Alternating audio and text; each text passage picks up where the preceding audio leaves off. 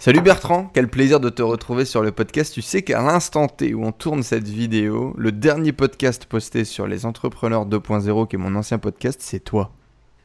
Oh, cool. on parlait de quoi? Euh, On parlait de plein de choses, comme d'habitude. On parlait de business principalement, d'amour, de la vie, etc. Aujourd'hui, on se retrouve dans un nouvel épisode du podcast pratiquement un an et demi après. Euh, il y a plein d'updates, il s'est passé plein de choses dans ta vie et puis j'aimerais qu'on en discute ensemble. Ça te va? Ben, Ça me va euh, hyper bien, ça me va super bien. Euh, ça me fait toujours plaisir quand on passe du temps ensemble. Et, et donc, ben, go, go, passons un moment de folie tous les deux. Alors, on a de, nouvelles habitudes, tu sais, parce que qui dit nouveau podcast dit nouvelles habitudes. Euh, on commence tout de suite avec les questions ouvertes. Ce que je te propose, c'est que tu t'installes tranquillement dans ton siège. Grande inspiration, on expire calmement, on est à la maison, on est tranquille, on est entre nous. Alors, la première question du coup que j'ai pour toi, Bertrand, c'est blonde ou brune? Blonde, blonde parle des bières, bien évidemment. Ah, on parle de bière. On parle de bière parce que si on parle de nana, c'est problématique. L'histoire aurait tendance à dire. Mais, l'histoire aurait tendance à dire que je serais plutôt brune si on était sur des nanas. Mais en bière, on serait sur de la blonde sans hésitation. Le pays où vivre, c'est où? Euh, Pour moi, c'est toujours le prochain. Ok. C'est euh. Je suis un voyageur invétéré, donc euh, le pays dans lequel je suis actuellement, je le kiffe, mais je suis toujours en train de regarder le prochain et, je suis toujours en train de me dire, oh, dans le prochain, ce sera vraiment cool. C'est quoi le salaire idéal selon toi? Euh, celui pour lequel tu plus besoin de. celui pour lequel, si tu gagnes un euro de plus, tu sais plus quoi foutre de cet euro. Il t'encombre. Donc c'est propre à chacun. J'en parlais ce matin en fait, j'en parlais, je faisais une interview ce matin avec une euh, avec une, euh, une, formatrice qui, qui forme les, les psychologues, etc., à remplir leur cabinet. Hmm. Et on a fait tout un travail autour de ça. Et c'est vraiment la réponse à laquelle je suis arrivé, et c'est celle que j'ai eu envie de lui partager en lui disant, euh, il y a que ça qui compte en fait. Il y a hmm. vraiment que ça qui compte. C'est tu, tu fais ton, ton truc, enfin tu fais ton, peu importe comment tu veux le faire, mais le plus important, c'est euh, tu t'arranges pour que ben un euro de plus, tu ne saches pas quoi en faire. Ça ne à rien. Ça, ça te sert plus à rien. Voilà. C'est quoi le super-héros qui t'inspirait quand tu étais gamin? Le super-héros qui te donnait envie de, de te transformer, d'avoir des super-pouvoirs? Spawn.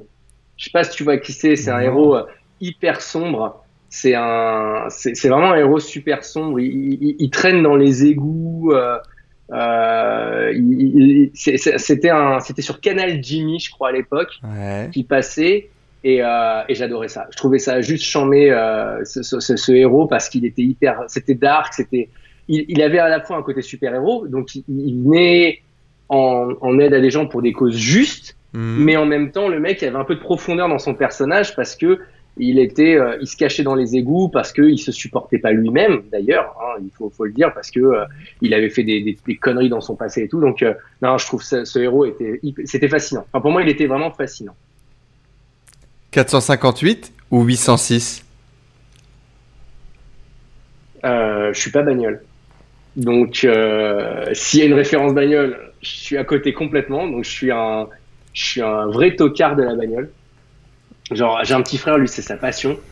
Mais est-ce que 458 c'est une bagnole? Déjà, tu vois, je suis même pas sûr. Je crois que c'est être une Ferrari, non? C'est pas un truc comme ça ou euh? La majorité des gens répondent à cette question à côté. C'est-à-dire que la majorité des gens me disent 806. Pourquoi? Parce que c'est le chiffre le plus grand. Ok.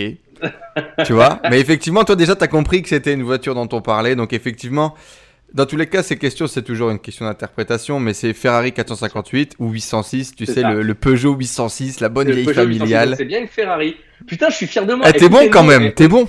Et eh, tu m'aurais dit que j'allais répondre juste à cette question.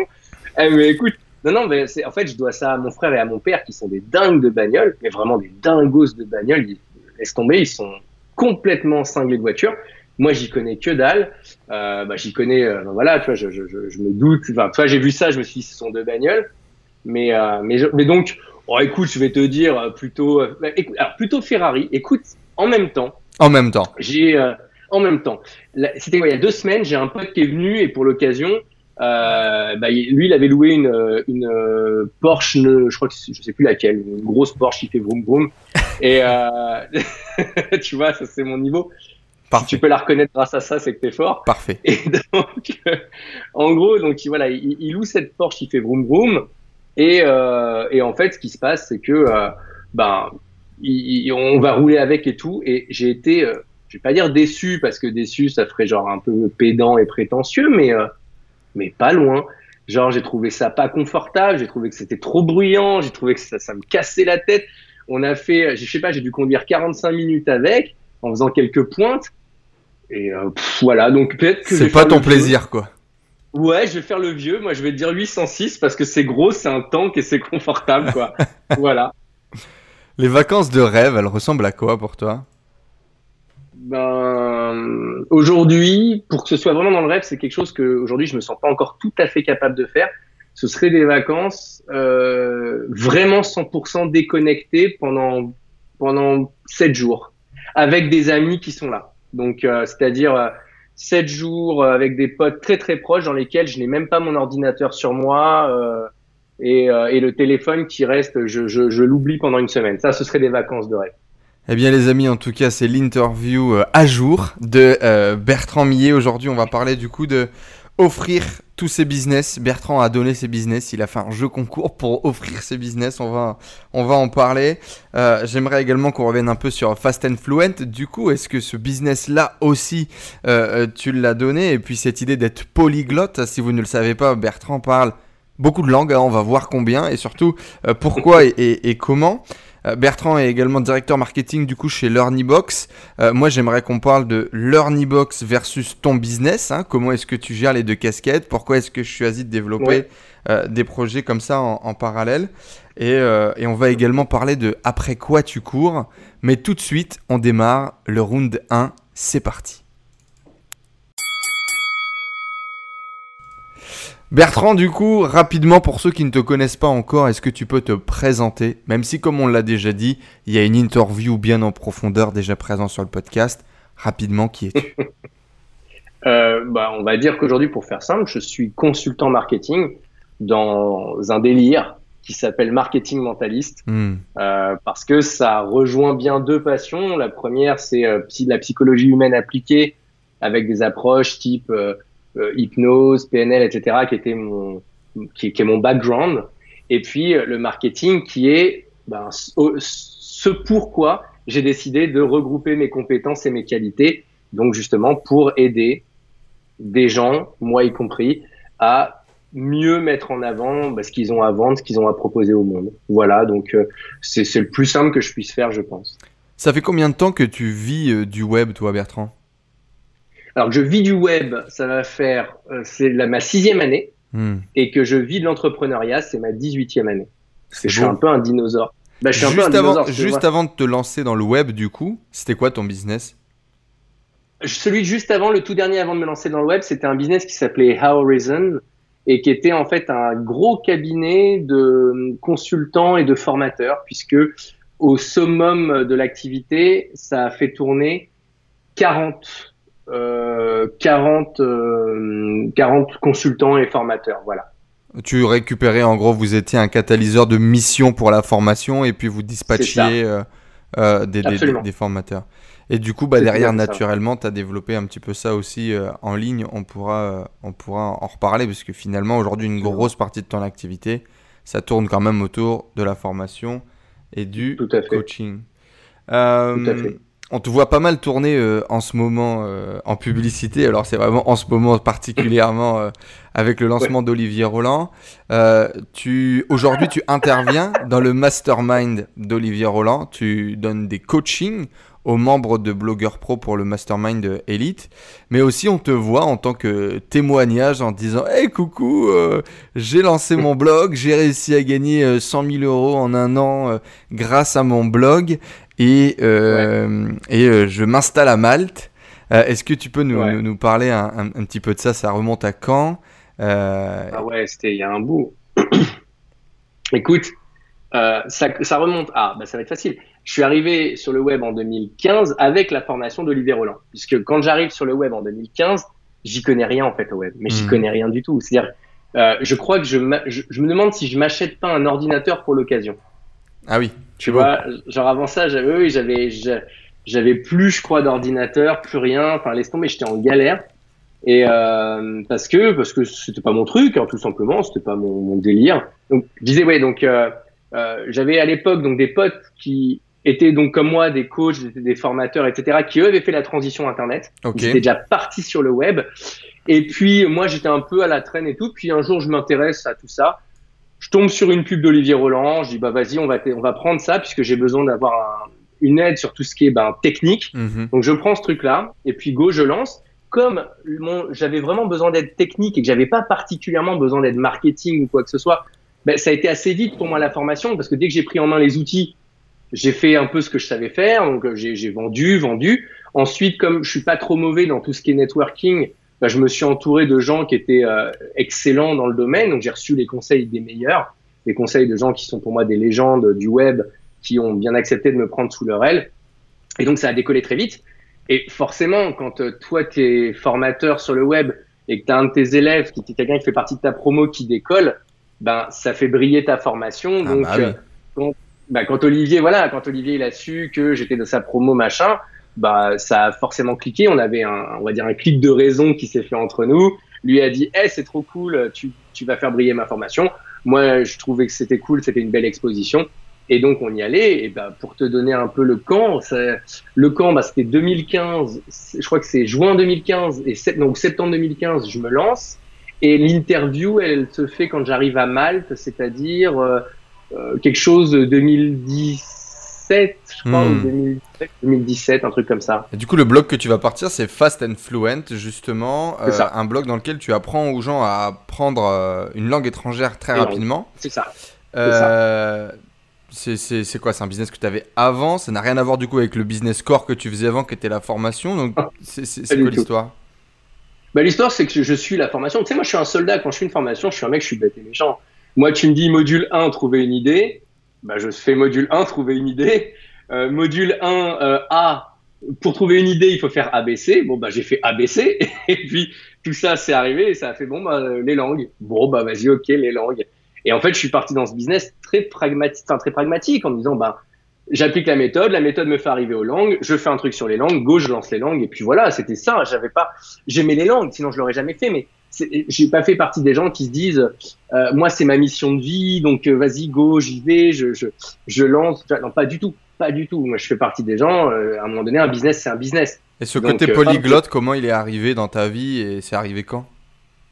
Ah ben un peu brune ou blonde. C'est pareil, c'est les femmes.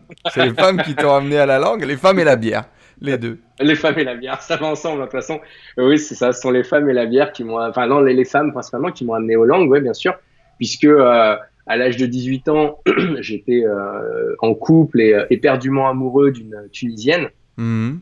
Et donc, dans, bah, dans notre relation, j'ai la langue, je m'y suis intéressé. Et, en fait, c'est venu très facilement.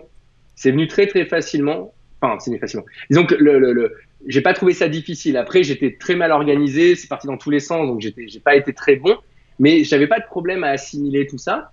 Et puis après. Donc, t'as appris l'arabe à- Donc, tu as commencé à apprendre l'arabe à appris l'arabe 18 ans. tunisien. Voilà, Mhm. l'arabe tunisien, absolument, à 18 ans. Et puis, là où ça a vraiment tout changé, c'est que à 30 ans, là, j'ai rencontré une Iranienne. Et, euh, et là, je me suis mis à apprendre le persan.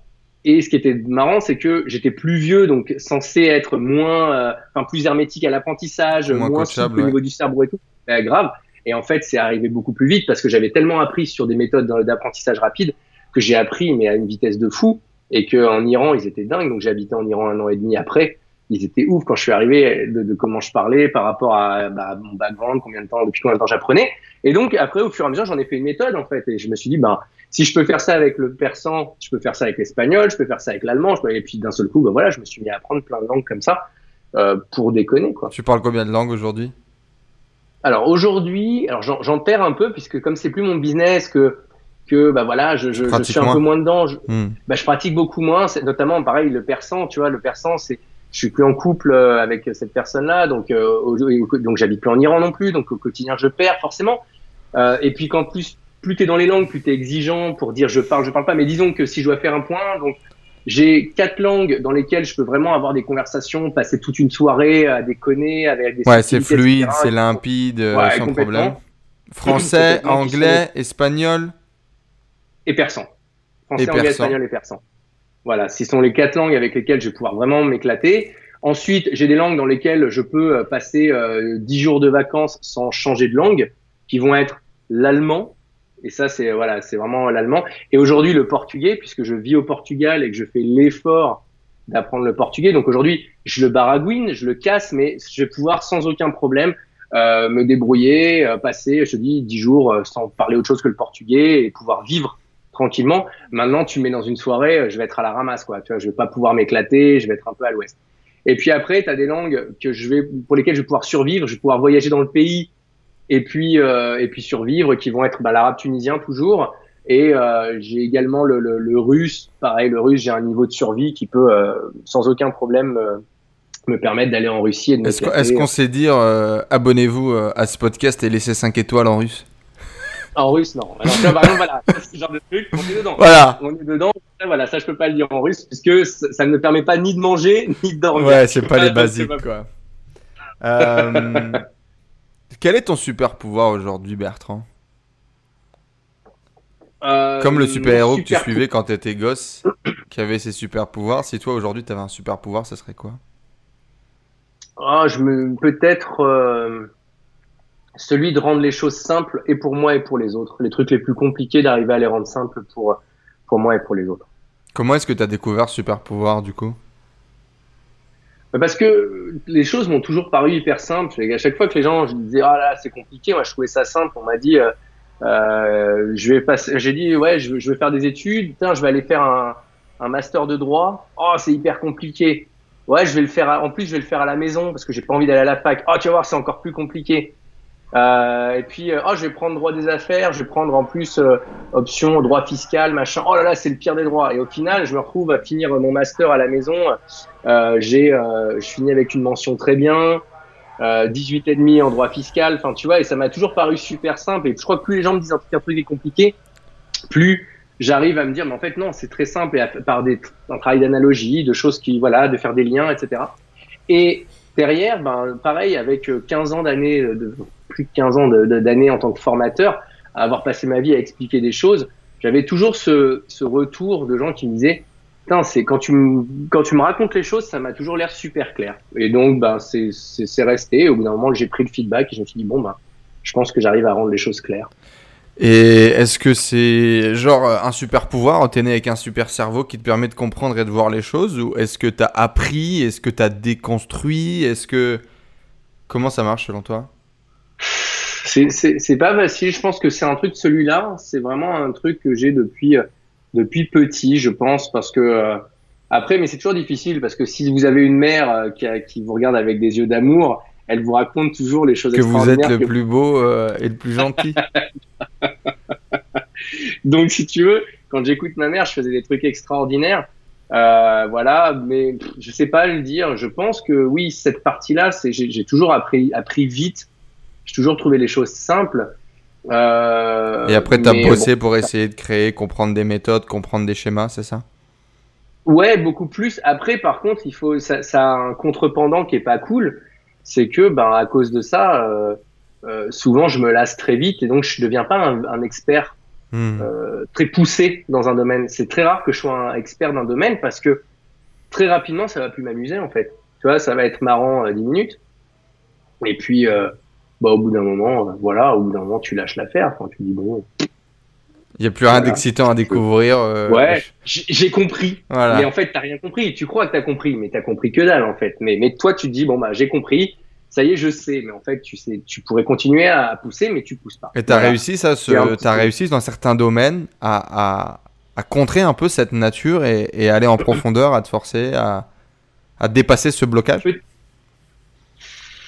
Écoute, je, je, j'allais dire la guitare, la musique de façon générale, mais même en musique, je trouve que je il y, a- il y a des périodes dans lesquelles je vais le faire, à- je suis à fond, et des périodes dans lesquelles je vais être beaucoup plus en dilettante. Donc même en musique, je trouve que je, je, je, je suis pas au max. Peut-être en business parce que ça commence à faire un moment que j'y suis. et J'allais que te dire quand même le marketing peut-être, hein, la formation, le Ouais, marketing.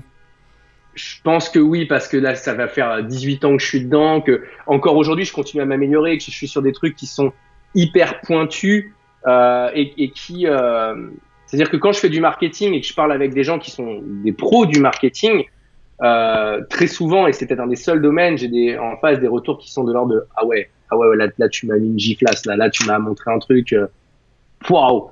Donc c'est, c'est ouais, peut-être que sur le marketing aujourd'hui, mais parce que c'est pas, c'est comme tout, c'est parce que le marketing actuellement, ça reste un des seuls trucs que je fais. Euh, tous les jours, fais, temps passé quoi. Ouais, par jour, euh, tous les jours, et j'en fais à fond, à fond, à fond. Et je me cultive, et je grandis, et j'apprends, et je continue.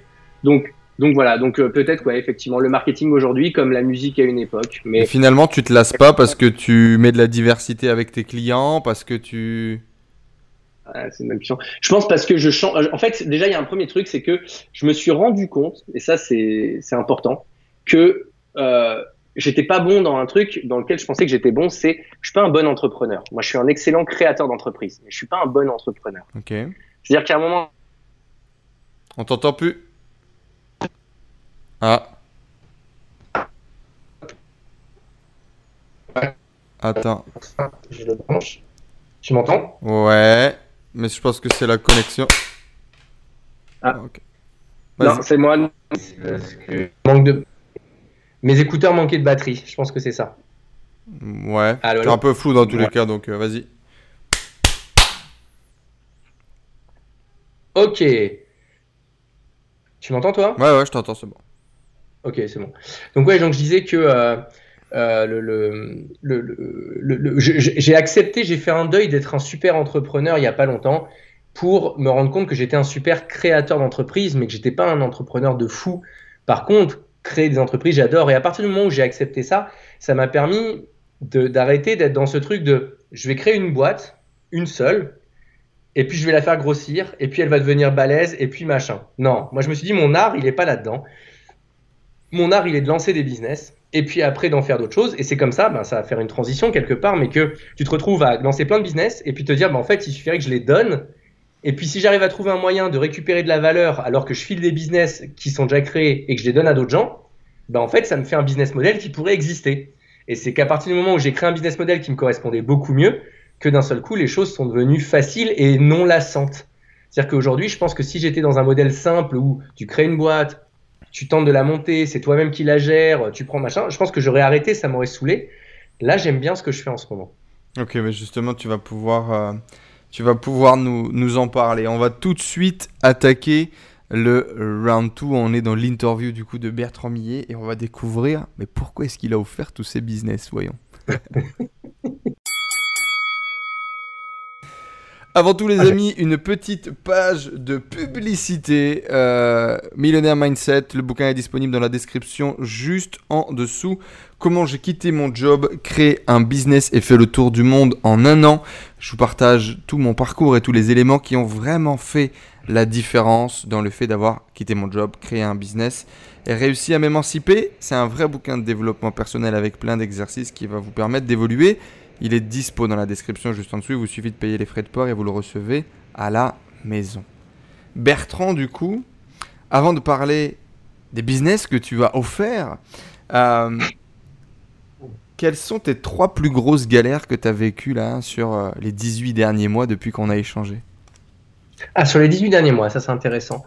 Euh, sur les 18 derniers mois, les plus grosses galères. Tu sais, les trucs que ben personne ne sait, tes petits secrets de Batman. Ouais, mes petits secrets de Batman, bah, il y, a, euh, y a une. Euh, qu'est-ce qu'on a pu avoir dans les, dans les petites galères? Attends, 18 mois, ça me ramène à quand? Ça, ça va être plus important, je pense.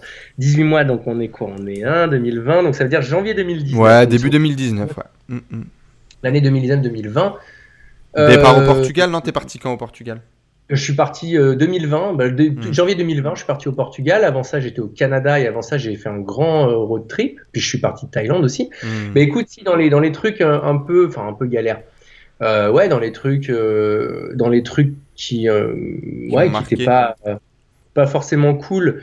Ben, j'ai perdu mon grand-père. Ça, ça a été un, un truc qui n'était pas, qui était pas cool. Quand on a une vie de nomade, du coup, naturellement, c'est un choix. On, on, on, est moins présent avec nos familles. Mm. C'est un des sacrifices, c'est un des prix à payer. comment est-ce que tu vis ça quand effectivement il y a le départ d'un proche comme ça et, que ça nous impacte Surtout CF l'ancienne interview, si vous ne connaissez pas la relation du coup Bertrand grand-père? Oui, bah oui, c'est, c'est, bah, je pense qu'à un moment donné, tu le vis en mode comme tu dis, ce sont des deuils et, je porte pas la culpabilité de ça. C'est-à-dire que c'est un choix à un moment donné de dire je suis là. Après, ben, disons que la vie parfois fait bien les choses, puisque un de mes gros clients se situe à Montpellier.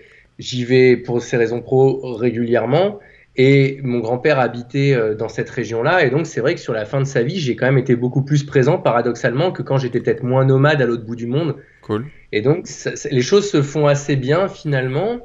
Euh, et puis après, c'est aussi ben, avoir, en tout cas pour moi, la possibilité d'inviter mes proches chez moi. Et, de, par exemple, ma mère, ma mère, c'est c'est souvent, je lui ai donné l'occasion de venir me voir et dans des pays où elle aurait jamais voyagé seule. Ma mère est venue me voir en Iran, elle est venue me voir en Espagne, elle est venue me voir à Malte, elle est venue me voir en Thaïlande. Enfin, hmm. et je pense qu'elle aurait jamais fait ces voyages si j'avais pas été là. Et c'est aussi une des, une des fiertés de cette vie-là.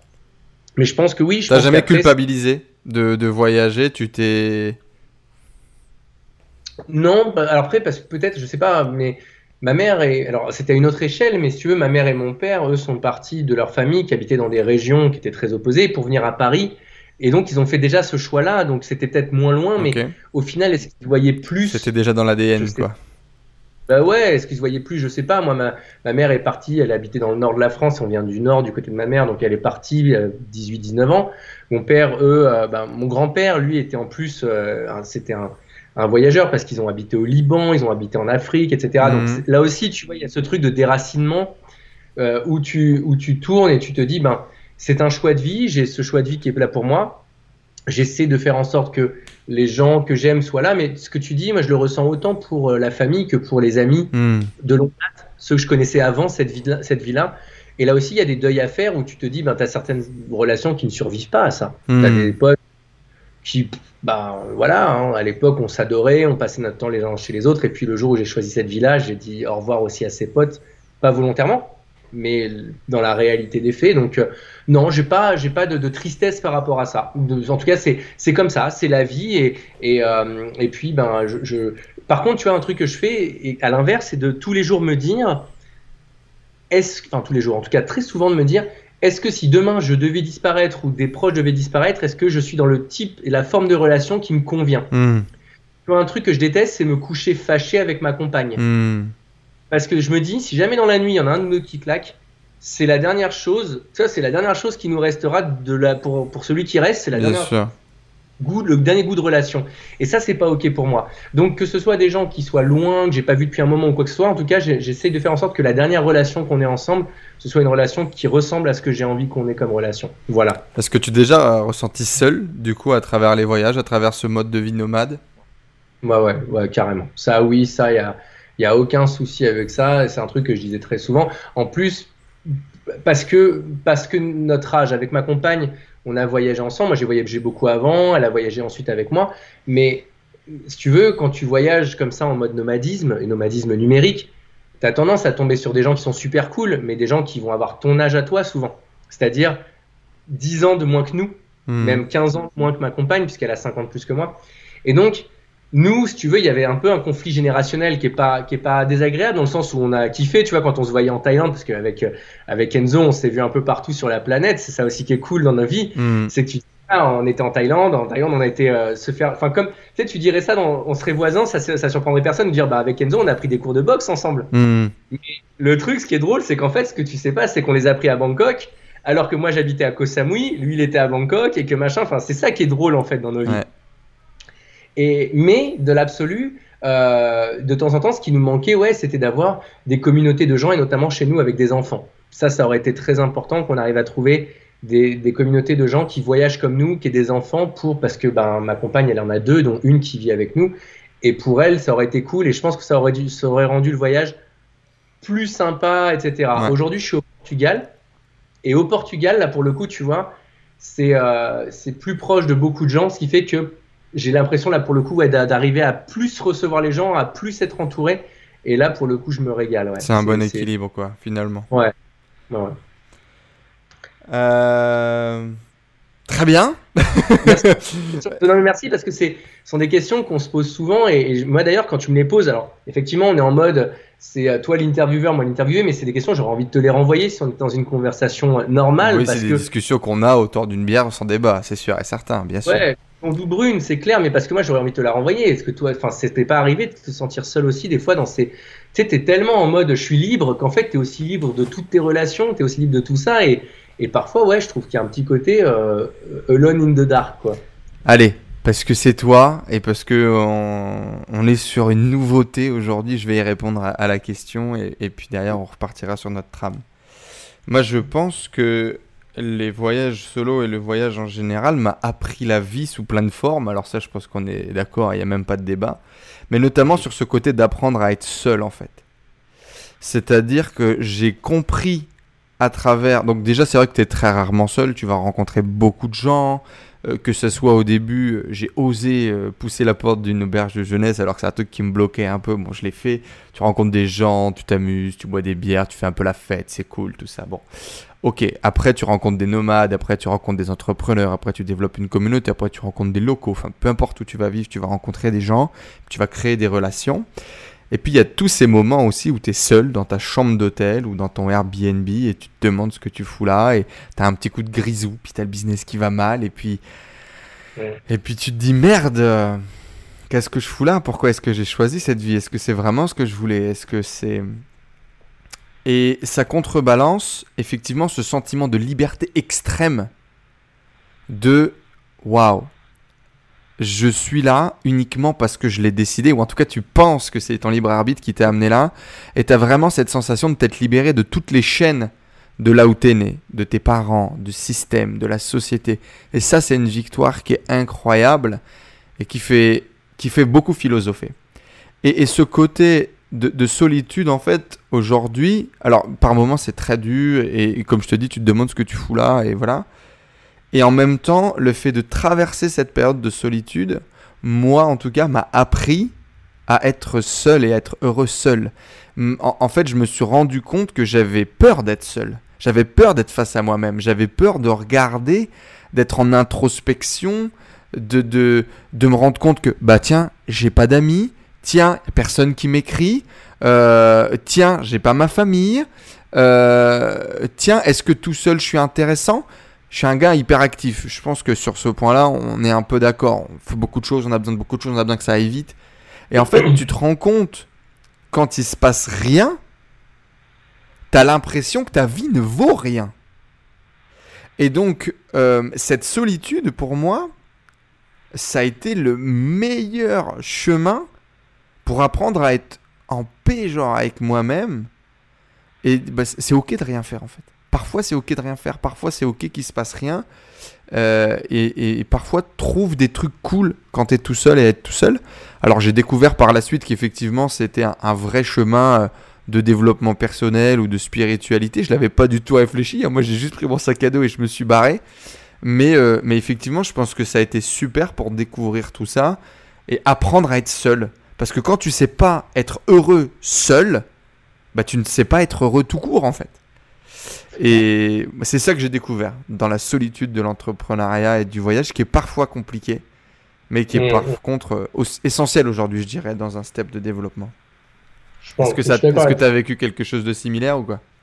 Ouais, ouais, complètement. Mais il y a plein de choses qui résonnent. Il y a plein de choses qui résonnent. Tu vois, quand tu dis euh, être seul dans ta chambre d'hôtel et te poser la question et qu'est-ce que je fous là? Pourquoi j'ai choisi cette, euh, cette vie-là? Ça m'arrive. Ça m'arrive régulièrement de me poser ça en me disant ou alors quand tu as 5-6 merdes qui t'arrivent d'un coup, des fois je me dis, mais putain, j'aurais mieux fait d'être salarié en fait. Ça serait hmm. tellement plus simple. Je me poserais pas la question à la fin de la journée, je me, je me coucherais euh, tranquille, etc.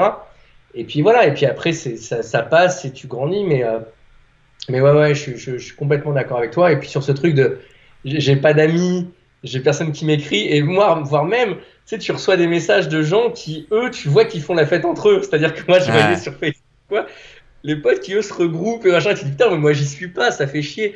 Et il y avait ce truc-là qui me renvoie ma vie, et, c'est vrai que c'est même dans la vie où tu dis ouais, la vie la plus, euh, la plus fantasmée comme étant la liberté absolue, tu te rends compte qu'en fait, ben, tu t'enfermes tu, dans cette liberté parce que il y a des fois où tu aimerais bien être tout simplement bah, dans le, euh, je sais pas moi, dans le 14e à Paris ou dans le 18e à Paris, avec tes potes à une terrasse de café, à fumer une clope ou à boire une bière et puis voilà, à discuter de la vie et puis point barre. Et c'est point barre.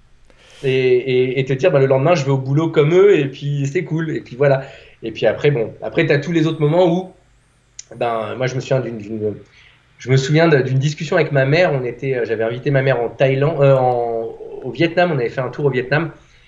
On est dans une piscine, il est, euh, je sais pas quelle heure il est, on est en plein mois de février, et je dis à ma mère un truc, j'ai une espèce d'épiphanie, et je dis, putain, là, je, tu vois, là, je, suis en train de me rendre compte que je ne me rends plus compte que ma vie est anormale. Exactement. Et que je suis là en train de me dire, on est dans une piscine tous les deux, on déconne, on philosophe, on est en train de vraiment, de, avec on, on, se tape beaucoup de barres. Et je lui dis, là, tu vois, pour moi, dans ma tête, j'ai fait trois associations d'idées, j'étais en train de me dire, mais pourquoi tout le monde ne fait pas comme nous? Et après, il y a un truc qui me ramène à la réalité et qui dit oui, mais attends, Bertrand, enfin, rends-toi compte, c'est une vie qui n'est pas la normalité et elle est cool. Et bien sûr, tout le monde peut y accéder s'il fait ce qu'il faut, etc. Mais, mais ça reste anormal. Et tu sais, des fois, j'ai des trucs comme ça où je l'oublie. Et quand je repense à ça, je me dis, je suis quand même content de vivre la vie que je vis là. Ok, super. Mais je suis d'accord avec toi, il y, a des, il y a des downsides, il y a des black sides, il y a des dark sides. Et effectivement, c'est pas tout rose non plus. Ça représente un peu ou ça ressemble un peu à ton super-héros. Il y a quelques jours, euh, il y a quelques jours, j'étais du coup euh, face à la mer en train effectivement de profiter un peu de cette vie de, de nomade parce que parfois, et il faut le savoir, tu l'oublies, ta vie de nomade, tu t'enfermes dans un bureau même quand tu vis dans les plus beaux pays du monde et ça c'est une vraie réalité aussi. Et j'ai tourné, euh, j'ai tourné cette vidéo en fait. J'ai tourné une petite vidéo face à la mer comme ça tout seul, à moitié bourré, après avoir bu 3-4 bières euh, en plein soleil. Et, et je filme et je dis, waouh, il y a le vent. tu sais, cette épiphanie, c'était ce moment où tu te rends compte que tu es en train de vivre un truc incroyable. Et, pour tous ces moments de, beauté de la nature, ces moments de beauté amicale, ces rencontres, euh, cette vie, je veux dire, l'eau, elle est fucking transparente plus que dans n'importe quelle pub que je regardais quand j'étais gosse et que je pouvais rêver. Et parfois, effectivement, on s'en déconnecte. Et j'ai fait cette vidéo en me disant, remember, tu vois, gratitude, mm-hmm. connecte-toi à tout ça. Absolument, mais c'est tellement important. Et, et ce qu'on disait, tu sais, ce côté, moi, par exemple, on a, on a des, des, des, gens qu'on connaît bien en commun, tu vois, qui a un couple d'amis que tu as interviewé il n'y a pas longtemps, qui ont une chaîne euh, sur, la natation. Euh, sur la natation. Et ce qui est ouf, c'est de se dire que je les ai rencontrés au Vietnam, ensuite on a été euh, tous en, en, Thaïlande. après, ben là, bientôt, normalement, ils doivent passer à la maison. Si on n'avait pas eu le confinement là de 2020, ils seraient passés à la maison en mai. Et tu vois, c'est cette vie que j'adore dans laquelle euh, et, ça, ça fait halluciner souvent mes potes et mon frère ou même mon père, beaucoup mon père. Et euh, il me dit, euh, ça va, t'es pas trop seul au Portugal? Ben je lui dis non, j'ai une dizaine de potes qui sont venus à la maison la semaine dernière. Mais il dit, mais des potes d'où? Ben, bah, Des potes, potes, du web. c'est ça. Ils habitent au Portugal tous. Et quand ah, il y a beaucoup de monde aussi au Portugal, ouais. Ah, il y en a beaucoup au Portugal. Ben, après, c'est, euh, ben, il y a euh, Michael Ferrari et sa famille qui vivent à Lisbonne. Ok. On a euh, Luc, bah, alors je sais pas si tu vois moi, mais Luc avec qui donc je travaille sur l'Ernibox, donc Luc Tillier qui travaille aussi avec Mika. Et puis d'autres qui sont moins, on va dire, moins, un peu moins connus sur le web, mais qui habitent un peu plus au nord. J'ai un de mes, mes, mes, collaborateurs qui, lui, est, est parti s'installer à Porto. Enfin, Bref, du monde euh, du Portugal, mais tu sais, c'est un, un, peu ça dans tous les pays du monde. C'est ça qui est fou. C'est ça qui est incroyable, effectivement. Ouais. Tu vois, on était au Canada avant, on était à Québec, on habitait à Québec pendant quelques mois. Bah pareil, à Québec, t'arrives, on a des amis. Bien on a des amis. C'est Ça, c'est vraiment un, un des, des, des, des, trucs qui me fait kiffer dans le développement de la communauté. C'est vraiment ça que je, je cherche. J'ai toujours cherché. C'est tu passes un appel, à je suis là, là. Qui est là? On va boire un coup. Et il y a toujours quelqu'un qui pop et qui dit ouais, I'm there, tu vois. En République dominicaine, j'ai pas pris le temps, mais je sais qu'il y a déjà des gens qui m'ont dit qu'ils étaient un peu sur les côtes, etc. Même ici, tu vois. Pourtant, on est quand même à l'autre fucking bout du monde et c'est pas forcément euh, très français. Euh, enfin, ça attire pas forcément beaucoup de Français. Bertrand, il y a quelques, il y a quelques mois, tu as décidé d'offrir tes business. Mm. Euh, j'ai suivi ça de très loin. Euh, mais ça m'a. Euh, mais, mais j'ai compris sans comprendre. Euh, T'as vraiment donné tes business, clés en main. Il y a là à bientôt.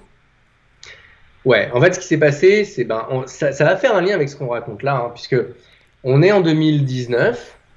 Euh, je suis, je suis en Thaïlande et je, me rends compte qu'on est dans une villa sublime sur Koh Samui, soleil, potes qui sont venus. Et concrètement, j'enchaîne trois jours où je me lève à 8 heures, je bosse. Je vais à la boxe taille. Non, je dis une bêtise. Je, je me lève pas à 8 heures, je me lève avant. Je me lève vers 6h30, je vais à la boxe taille pendant 2 heures. Et quand je rentre de la boxe taille, ensuite, je bosse jusqu'à la fin de la journée. Puisque c'était mon rituel. Et je, me, je relève la tête, il fait déjà nuit. Alors il faut savoir que euh, selon l'époque et tout, en Thaïlande, il fait nuit assez il fait nuit tôt. oui, voilà, il fait nuit tôt. Mais quand même, il fait déjà nuit et j'ai rien foutu de ma journée. Et je fais ça un jour, je fais ça deux jours, je fais ça trois jours. Or, j'ai pas choisi ce métier pour ça. Et déjà, je suis pas content avec ça. Tu vois, vraiment, je suis euh, vraiment fâché, fâché avec ça. Je me dis, putain, c'est quoi ces conneries? Qu'est-ce que je suis en train de faire de ma vie? Bref, je me barre de Thaïlande et puis s'ensuit un tour d'Europe qu'on fait avec euh, donc ma compagne et sa fille. Et on enchaîne, euh, pareil, l'Europe de l'Est, Chypre et tout, bah, bref. Et puis on se retrouve à Chypre. Et c'est, on est quelques jours avant mon anniversaire. Et là, c'est la même chose. Je me dis, putain, mais c'est quoi ce que je suis en train de faire là? Je suis en train de faire des, des, des, trucs, ça, c'est pas ce que j'aime faire. Je suis en train de, de, travailler, je suis sur tous les fronts, j'en peux plus. J'ai euh, une activité de marketeur qui est en train de grossir. J'ai des business que, je, que j'essaye de maintenir, mais ils se cassent la gueule parce que j'ai pas le temps de m'en occuper. Et c'est hyper frustrant parce que c'est un peu le syndrome de, le syndrome de Cassandre. C'est que je vois l'avenir, je vois comment en plus je pourrais les sauver mais j'ai aucun temps ni j'ai aucune, euh, aucune énergie à mettre dedans pour mm. les sauver. Et donc je vois les trucs qui se cassent la gueule. Et là, tout ça est en train de, de, de me créer beaucoup de soucis. Alors, la réaction normale des gens, c'est de dire, ben, vends tes business, vends-les, t'as as, des business et tout. Donc ce que j'ai fait, c'est que déjà, j'ai j'ai shooté tous les business qui n'étaient pas assez développés, je les ai dégagés, je me suis dit, vas-y, c'est bon, je suis pas à quelques milliers d'euros près par mois, tout ce qui fait euh, quelques centaines, quelques ah putain, on dégage, ça sert à rien, je m'en fous, je veux plus en entendre parler. Ça T'avais beaucoup de petites activités? Ouais, j'avais des boutiques, euh, j'avais des machins, mais tu sais des trucs que je lançais comme ça et que je gérais pour du tester, bout des doigts. pour t'amuser, pour euh... Exactement. Ouais, des sites, des, des, blogs en référencement naturel, ok, ouais. Des, des, conneries qui sont là parce que tu dis un jour tu trouvais que c'était une bonne idée ou tu as suivi, as, as, par exemple, j'ai donné, j'interview Kevin Bodin et derrière je me dis oh j'ai envie de faire une boutique euh, une boutique euh, en affiliation. SEO. Mmh. Ouais, tu vois, tu es là, tu te dis mais qu'est-ce que tu fais de ta vie Bertrand? T'as pas d'autre chose à foutre que ouais. des trucs comme ça. Bref, ou alors, euh, je sais pas, tu as discuté, tu as passé la soirée avec euh, Seb Cerise, et puis quand tu rentres, tu as envie de as faire. envie de lancer une boutique en dropshipping. tu vois, tu dis n'importe quoi. Ou bah si, quand on était en Thaïlande, tu vois, tu avais fait un joli coup en Thaïlande et tout, tu étais sur du drop, un truc qui avait bien fonctionné. Et je me dis, oh tiens, je pourrais tenter. Tu sais, pour le jeu, tu vois, bon bref. Oui, c'est le. Voilà. Le jeu du marketeur. Mais voilà, mais je me mets une claque dans la bouche et je dis, mais arrête un peu de faire de la merde. Donc ça, je dégage. Et puis, il me reste quoi? Il me reste cette activité de marketeur, mais qui n'est pas, qui a pas de nom, qui est pas structurée, qui part dans tous les sens, mais qui est en train de grandir, puisque beaucoup de gens viennent me chercher, me sollicitent sur le côté consulting. Je dis bah c'est plutôt cool. De l'autre côté, j'ai un blog et avec toute une activité sur les langues, et un blog et toute une activité sur l'accompagnement d'entrepreneurs. Et tout ça, je me dis, qu'est-ce que je vais bien foutre de ces deux trucs-là? Et là, le premier réflexe des gens, c'est de dire, bah, vends, vas-y, vends-les. Sauf qu'il y a un truc dont on se rend pas compte, c'est que ces trucs-là, en fait, c'est vendre un blog avec toute l'activité qu'il y a derrière, donc toute l'activité infopreneuriale, c'est pas facile. Parce que ils vont s'opposer deux choses. La première, c'est toi, tu as un prix en tête, parce que ça fait quand même de l'argent, mais tu personne qui, qui, qui, ne voudra ni ne pourra t'acheter au prix que tu as dans la tête. Je te dis une bêtise. Toi, tu dis le truc qui tourne, bah, le, blog sur les langues, par exemple, le plus, le balèze qu'il ait tourné, c'est euh, quasiment 500 000. Il a fait 450 000 une année. Et euh, il tournait, on va dire, à vitesse de croisière, entre 100 et 150 000. Bon, tu dis, vendre un truc pareil, il n'y a quasiment pas de charge. En plus, à l'époque, tout ça tournait sans publicité. Donc tu dis, il n'y a pas de charge. Enfin, quelqu'un qui me l'achète, c'est tout bénef. Donc c'est un truc, allez, je, vais, je peux le vendre entre 500 et 800, voire même peut-être un million, parce que tu dis, voilà, le truc bien lancé et tout. Ok. Sauf que, un, personne ne voudra jamais acheter ça à ce prix-là. Parce que, bah, encore une fois, c'est rien, c'est dématérialisé, c'est un blog, et puis c'est très lié à Bertrand Millet. C'est-à-dire que toi, tu récupères mon blog sur les langues, pendant quelques mois, les gens ils vont te regarder en disant, mais t'es qui? Hmm. Qu'est-ce que tu, tu racontes? Et la deuxième chose, c'est qu'ensuite, une banque ne te, ne te suivra jamais sur un projet comme celui-là. Ça veut dire que, soit le cash, tu l'as et t'es prêt à le débourser direct, mais enfin, qui est capable même de débourser 200 000 balles comme ça Personne. Et ensuite, derrière, ben, qui est prêt à avoir la banque qui suit, etc. Bref. Donc en gros, déjà, il y avait tout ça qui était compliqué. Ensuite, il y avait un autre truc qui était compliqué, c'est qu'un acheteur, il faut le trouver. C'est du boulot de trouver un acheteur. Mmh. Il faut te déplacer, il faut faire de la pub, dire Mmh. bah ouais, c'est un boulot à part entière. Et en gros, si tu veux, moi, je, je pouvais déjà plus, je ne supportais plus mes business. Et donc, j'avais pas, j'avais déjà pas de temps à mettre dedans. Devoir en mettre pour les vendre, c'était encore un sacrifice, quoi. Eh, De ouf, de ouf. Et après, il y a un autre truc qu'il faut pas oublier, c'est que si tu veux bien vendre tes business, il faut les maintenir euh, au mieux dans les chiffres. Et là, ils étaient Parce en train un peu, tu laissais les choses euh, se faire, quoi. Et le temps que je trouve l'acheteur, ça se trouve, ça faisait un an de cassage de gueule en ligne. Et donc, en fait, j'aurais, j'aurais vendu mon business une bouchée de pain. Bradé, t'aurais été déçu, ça t'aurait fait chier, t'aurais été tiraillé dans tous les sens, je comprends. Laisse tomber. Donc, j'en arrive là et je me dis, putain. Et donc, j'aurais, je, t'aurais vendu ça, genre 30 000 balles, et ça m'aurait saoulé d'avoir mis autant de temps et que ça machin pour 30 000 balles. Laisse tomber. Et donc, je me dis quoi? Je me dis, bah attends.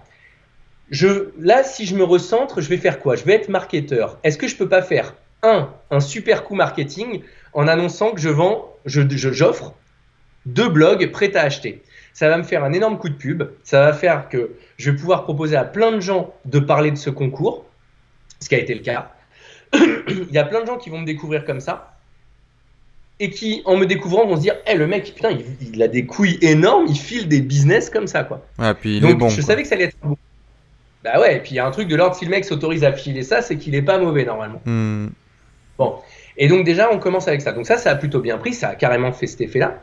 Et puis après, il y avait deux autres trucs, c'est que je me suis dit, ben, je vais prendre des repreneurs, et puis ce que je vais faire, c'est que je vais leur proposer un deal qui est simple, c'est, vous reprenez le business, je vous le file gratuitement, etc., avec toute la base, tout machin. Par contre, je garde des parts dedans, Hmm. et je garde des parts qui vont diminuer au fur et à mesure des années pour, à la fin, ne conserver que 10%. Ouais, tu prends, tu prends du cher, quoi. un petit peu. En gros, donc je commençais à 49, puis après l'année d'après 40, puis 30, puis 20, puis 10. Et après 10 ad vitam aeternam. Oui, dans tous les cas, le type qui reprend, euh, il prend 60K le- le- le- la, première année sur une activité qui est déjà en place, euh, c'est déjà plutôt sexy, quoi. Il est plutôt content. Et encore une fois, euh, plus s'il relance le bordel et tout. Ah, bah, et donc. Et là, bah, ce qui s'est passé, c'est que donc les deux business, j'ai organisé un grand concours et je me suis dit, je vais organiser un concours pour trois choses. La première, pour faire parler de moi, évidemment. Hmm. Mais là, je voulais pas le filer à n'importe qui. C'est ce que je disais aux gens. Je dis, si je fais pas de concours et que je ne trie pas, si c'est pour filer ça à un tocard qui me, qui me m'éclate le business C'est pareil, ça va te péter les burnes. Hmm. Ouais, puis je vais le faire tout seul. J'ai pas besoin, j'ai pas besoin de faire un concours pour, pour, euh, pour éclater un business. Enfin, tu vois, je sais le faire tout seul. Hmm. Donc, je me suis dit, je vais faire un concours. Donc, je fais un concours qui me permet de trier et les plus méritants et les, plus, efficaces Hmm. et les plus motivés, exactement. Et j'en arrive à deux profils qui sont sortis. Pour l'instant, sur les deux profils, j'en ai un qui est un 100% win, l'autre qui est encore en développement, qui est encore en train de, de- de se chercher, mais qui a, qui a fait un bon quantique euh, sur ces derniers mois. Et pour l'instant, le pari est gagnant, puisque bah, celui sur les langues, il a mais complètement explosé, mais vraiment complètement explosé. Là, il a relancé le rythme et il est sur un trend de- d'une année à 300, 350K. Bien. Ah, il a bien relancé le bordel. Et encore, il a plein de plein d'optimisations à faire. Et l'autre, il est sur une base qui est plus modeste pour l'instant. Il est, il est en train de se rebattre. Je pense que sur la première année, on va, on va être à l'équilibre à peine. Mais s'il continue comme ça, on devrait, euh, on devrait retrouver une centaine de milliers d'euros euh, sur l'année prochaine. Donc euh, voilà. Et donc au final, bah, je me dis, je donne ça, ça continue à vivre. Je suis toujours dans des relations. en Ça te prend pas trop de temps Tu fais pas trop de Non. consulting auprès des repreneurs, tout ça T'as réussi à vraiment t'écarter? Au début, j'en faisais, parce que c'était normal, c'était le deal. Mais euh, par exemple, là, le, le- le repreneur des langues, alors on est toujours, euh, c'est marrant parce qu'on est toujours en, en relation, euh, parce qu'on est sur plusieurs trucs ensemble ou dans lesquels on. Bah, en fait, forcément, de, de ce truc-là, est né, sont nées deux relations de gens qui sont devenus proches Hmm. nécessairement. Et donc, on, euh, avec l'un, on travaille de temps en temps ensemble, etc. Mais euh, non, non, non. Bah, aujourd'hui, si je dois le quantifier, je sais pas, ça me prend euh, une heure par mois, peut-être.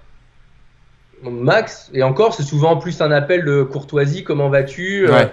Ouais, ça va. Donc Paris cool, gagnant, financièrement Paris gagnant, et, et émotionnellement, euh, tu t'es pas fait crush par tes propres émotions, ton ego et tout ça, tout ça, toi.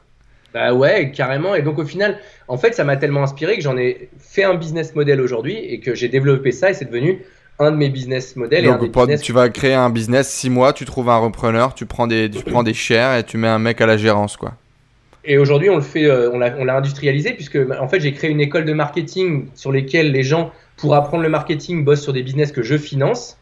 Et en gros, chaque personne dans son cursus de marketing doit créer deux business qui en fait appartiennent à mon école. Et ces business-là, ensuite, je les mets en gérance à des gens. Donc euh, ça, c'est un truc qui est lancé qui s'appelle la Business Bakery. Et à ce jour, le, système, on a euh, là aujourd'hui, pendant que je vous parle, on a 35 business qui sont euh, comme ça sur, ce, sur ce modèle-là. C'est intéressant, ça te permet aussi d'alimenter ta diversité et ton hyperactivité, donc c'est plutôt, c'est plutôt cool. Ouais. Tu as réussi à transformer un peu un défaut euh, en, en- en- en qualité. Nice. Euh, ok, super. Ben, comme ça, on, on- on en sait un petit peu plus sur, euh, sur tout ce qui s'est passé. Euh, J'aimerais bien rebondir sur le côté du coup Learnybox. Euh, Aujourd'hui, tu es très impliqué dans Learnybox. Tu es même sur euh, pas mal de visuels euh, dans les newsletters, etc.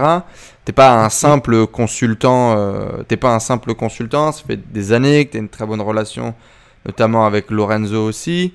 Euh, Qu'est-ce qu'il en est? Pourquoi tu décides de t'investir dans Learnybox Pourquoi est-ce que tu décides de développer Learnybox plutôt que tes propres business? Qu'est-ce qui t'a Ouais. donné envie de mettre cette casquette et qu'est-ce que tu y trouves aujourd'hui? Bah à la base, c'est vraiment c'est la conjonction de deux choses. La première, c'est que je suis même trois, on va dire, un gros client Learnybox depuis quasiment le début, Hmm. parce que convaincu par la plateforme, parce que euh, euh, convaincu par euh, le projet, et puis que ben moi mes business, donc les langues, et puis l'autre qui s'appelait Babies, tout ça a été développé sur Learnybox, donc forcément je connais bien et je, là je l'utilise très bien. Deuxièmement, bah, parce que quand j'ai rencontré Lorenzo, ça a été un vrai clic et on s'est kiffé tout de suite et ça a été en mode euh, euh, love, love, enfin platonique love story, quoi. Tu Mhm. vois, genre en mode euh, on se kiffe direct, c'était cool.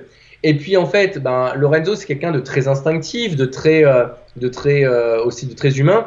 Et quand Learnybox a vécu une année très compliquée euh, en fin 2000, enfin de 2018 à 2019, ça a Mm. été très compliqué parce que bah, Lorenzo notamment a fait un AVC. Euh, L'équipe a été un peu livrée à elle-même, etc. Donc euh, ça a été très très compliqué pour la boîte. Et donc quand Lorenzo a voulu relancer le truc, dans un premier temps, il est passé par des, par des choses un peu institutionnelles, donc avec un cabinet de recrutement, des choses comme ça, machin.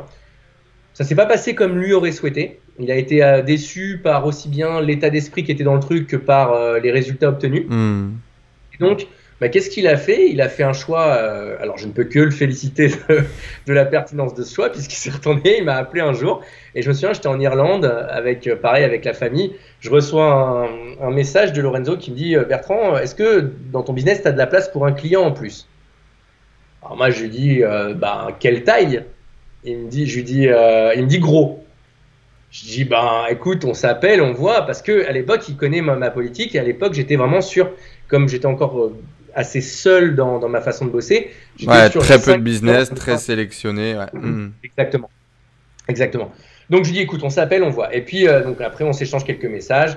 Il me dit euh, bah écoute, ce serait pour l'Earnybox. Donc je dis ben tu peux m'en dire plus parce qu'en plus moi à l'époque je sais qu'il a mis en place deux nouvelles personnes il y a quelques mois et que machin et qu'il essaye et qu'ils ont beaucoup investi dans ces personnes et on s'appelle et il m'explique qu'il n'est pas content que la décision que machin et tout et moi je dis écoute c'est très simple moi voilà ce à quoi je crois pour l'Earnybox l'Earnybox c'est une boîte que j'aime que j'adore donc voilà je crois un que il faut des choix marketing couillus et qui sont euh, qui, qui, qui, qui vont remettre en cause beaucoup de choses qui sont établies aujourd'hui. Hmm. Et deux, je crois que l'Earnybox a besoin de stabilité en termes de marketing et que donc si je viens, je viens pour au minimum deux ans. Ok. Et donc il me dit pas de problème. Il me dit je te donne les mains libres, tu me donnes tes conditions et on fait ça et il me dit j'y crois etc. Donc ben, c'est comme ça que ça s'est fait en fait parce que encore une fois moi quand je quand je dis ça je dis, ça parce que je, je, je, vois très clairement où je où je peux emmener leur Mi Box. Donc ça s'est fait comme ça. Ensuite je lui disais euh, et derrière euh, en gros moi je lui dis je vais venir par contre il y a une personne que vous connaissez parce qu'elle a déjà travaillé avec l'Ornibox sur d'autres trucs, etc. Il faut que vous la fassiez venir avec moi. C'est une personne qui est extrêmement balèze dans tout ce qui est gestion, donc un vrai DAF, un DAF qui est ultra puissant. Hmm. qui s'appelle Luc, donc j'en ai parlé, qui avec Mhm. voilà, tout à l'heure. Et donc je lui dis, moi voilà, je complétais avec Luc. Luc s'occuperait de la partie euh, stratégie financière et administrative et juridique. Moi, je m'occupe du, du marketing et du commercial. Et là, on va vous faire un tandem de choc et on- la boîte, on va, on va la refaire, euh, la refaire euh, repartir à fond et exploser. Lorenzo, il est tout seul à la base sur l'Ornibox Il y a Mathieu, le développeur, avec. Ouais, Ils sont Ils deux. sont deux. Hmm. Mais quand ça s'est lancé, il y avait un troisième, il y avait un marketeur. Mais disons que e-box et le marketing, ça a été, ça a été euh, toujours très compliqué. Mhm. Parce que euh, Lorenzo, si tu veux, il, est, il, est, il, a toujours fait, il a développé leur e-box par le réseau qu'il a, Bien par euh, l'amour de la boîte, par la vision. Et ça a toujours très bien marché. Mais appuyé aussi avec des marketeurs de talent. Mais le principe des marketeurs, et ça, c'est pas moi qui vais te l'apprendre, c'est qu'un marketeur, c'est souvent un, un- un- quelqu'un qui, a- qui a plein de projets à côté. Hmm. Et ça marche pas. marketeurs. Il faut, faut être Bah oui, focus à un moment donné. Tu peux pas. ça, Surtout avec ce type de projet. Et en, plus- en plus, quand ça démarrait, machin. Donc, là, le tour de force, ben, c'est qu'on a récupéré un projet qui, bah, qui, qui, qui avait été très abîmé, très, très abîmé par euh, les équipes en place, par, euh, ben, par tout un tas d'événements. Pas cool. Et ben, on l'a pris, on a fait un énorme pari. Donc, euh, aujourd'hui, ben, c'est assez facile puisque ça va faire 9 mois, mais surtout, c'est là au moment où on tourne une interview. Ben, l'exercice de Learning Box arrive à sa fin, donc là on est sur les moments des bilans et des choses comme ça, donc on a les chiffres, j'ai les chiffres très en tête, et, euh, aujourd'hui, le pari est, plus que remporté. Et, euh, on a fait une année extraordinaire avec l'Ornibox. Et, euh, et c'est aussi ça qui fait que je m'y investis encore plus. Et donc aujourd'hui, qu'est-ce qui fait que je m'y investis? Ben, Il y a un. C'est pour moi aussi, eu égard à la confiance que Mathieu et Lorenzo ont placée en nous et en moi en l'occurrence, en disant ben, viens. Et pour moi, c'était pas possible de faire un travail moyen. Il y a aussi par fierté, parce que quand on a repris la- la- les rênes de la boîte, alors on n'a pas repris la boîte, on n'est pas propriétaire, mais quand on a repris les, les rênes de la boîte, il faut savoir qu'aujourd'hui, euh, euh, Lorenzo et Mathieu sont vraiment, et c'était ça leur demande, c'est les gars, vous gérez, on vous file les clés. Et ça, c'est un, un truc de confiance qui est extraordinaire. C'est-à-dire que je connais peu de proprios de boîtes qui seraient capables de vraiment dire, je vous fais confiance et je vous laisse bosser, surtout que quand on est arrivé, tout le monde a prédit qu'on allait se péter la gueule. Mais tout le monde. C'est-à-dire qu'en interne, on a, on a changé tellement de choses, on a remis tellement de trucs, etc. On a, on a aussi euh, demandé à des gens de partir, beaucoup, parce qu'il y avait euh, des choses qui, pour nous, n'étaient pas normales. Incohérent, quoi. Mhm.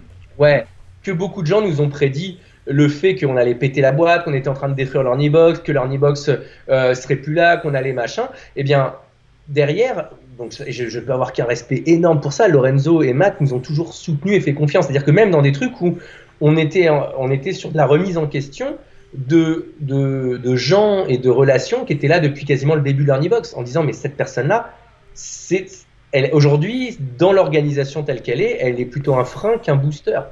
Et ils nous ont fait confiance jusqu'au bout. Et, euh, et donc c'est aussi pour ça que ben, moi derrière je me sens redevable et je me dis que ben, je donne le meilleur.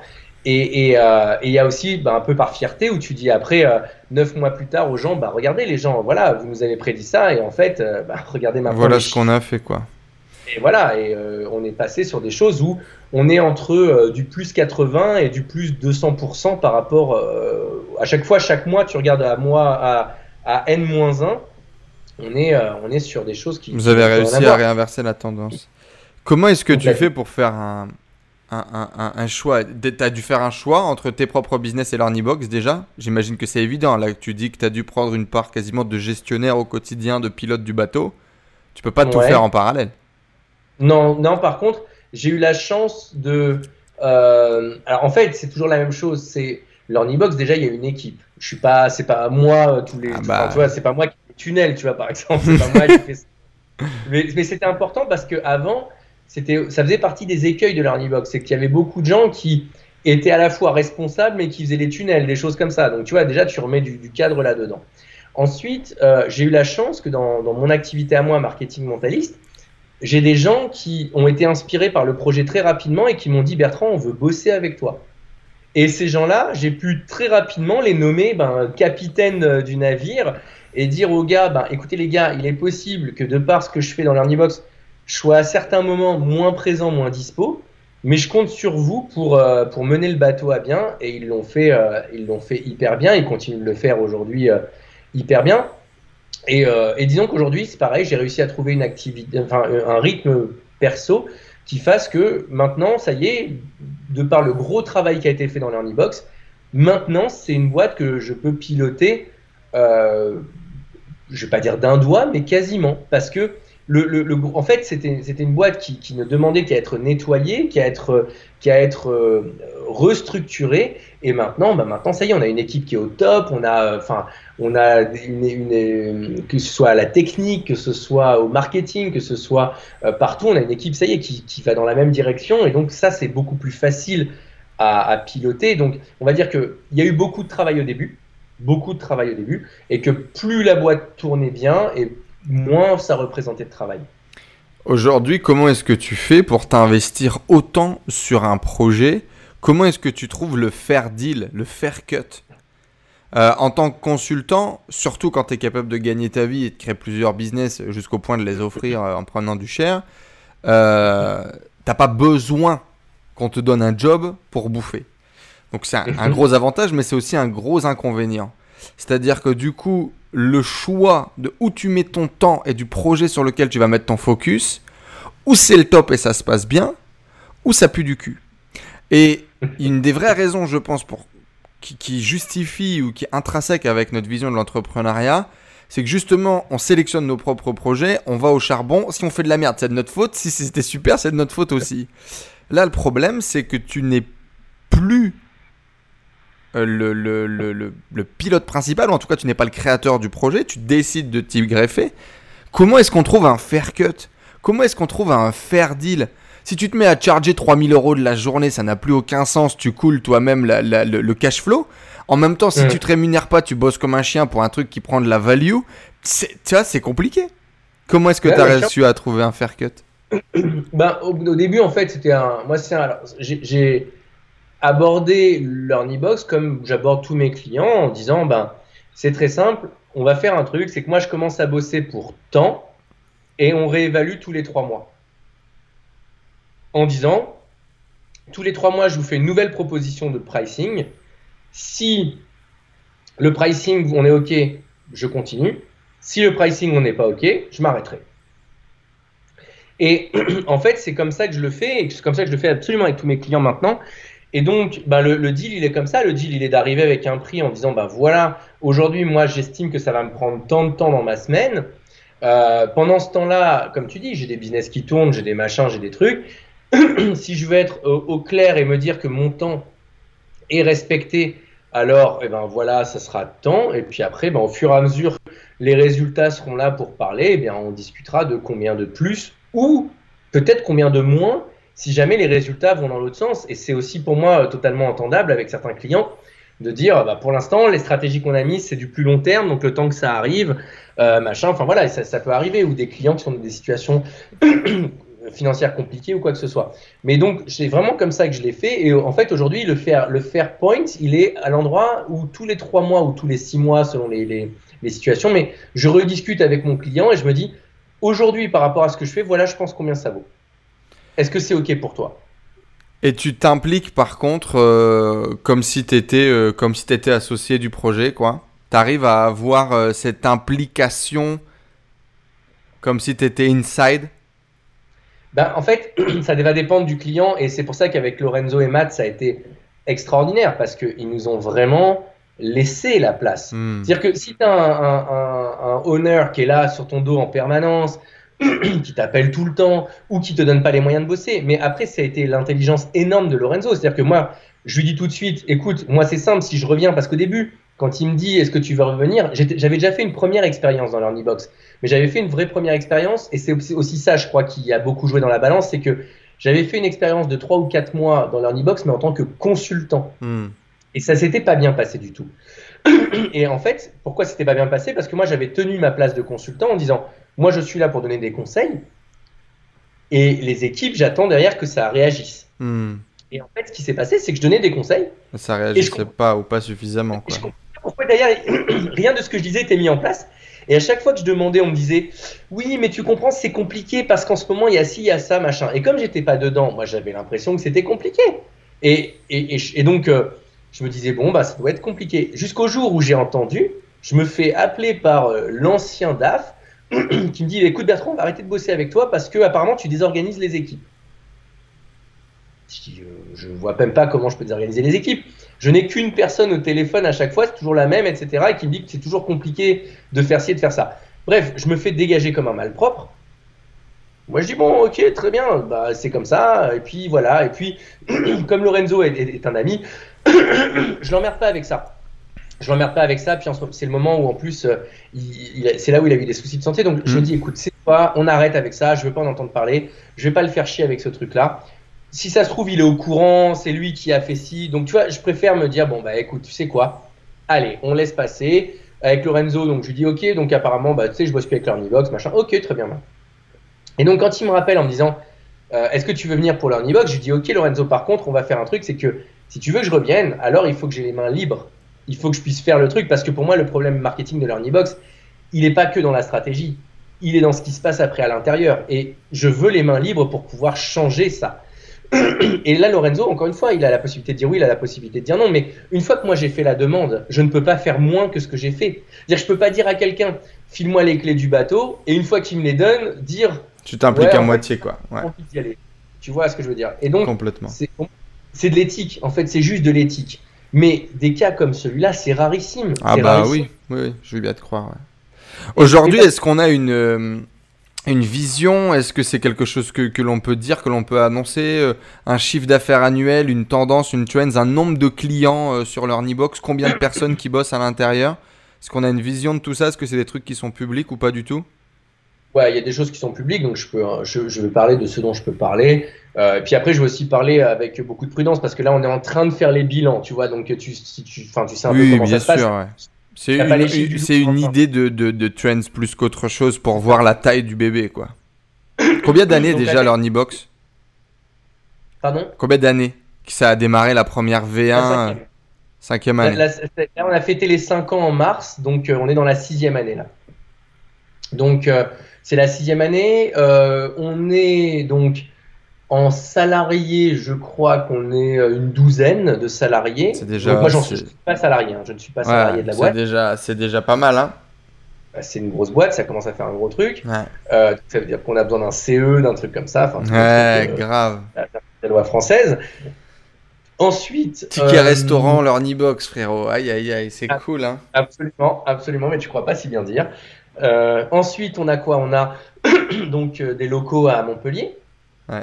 puisque, euh, puisque ben, c'est là que la boîte est implantée. Et après, dans le giron, dans le giron de, de- de gens qui bossent au quotidien avec leur Nibox, Au moins une dizaine de freelance, ouais. ouais, un peu plus, on doit être 25 en tout, avec les salariés, machin, on doit être 25. Quand on est arrivé dans leur Nibox, pour donner un, un ordre d'idée, c'était plus 40 personnes que Hmm. 25. Ok. Donc voilà, le bateau était très gros, mais pas forcément optimisé. Donc c'est Ouais. ça, beaucoup de choses qui ont changé.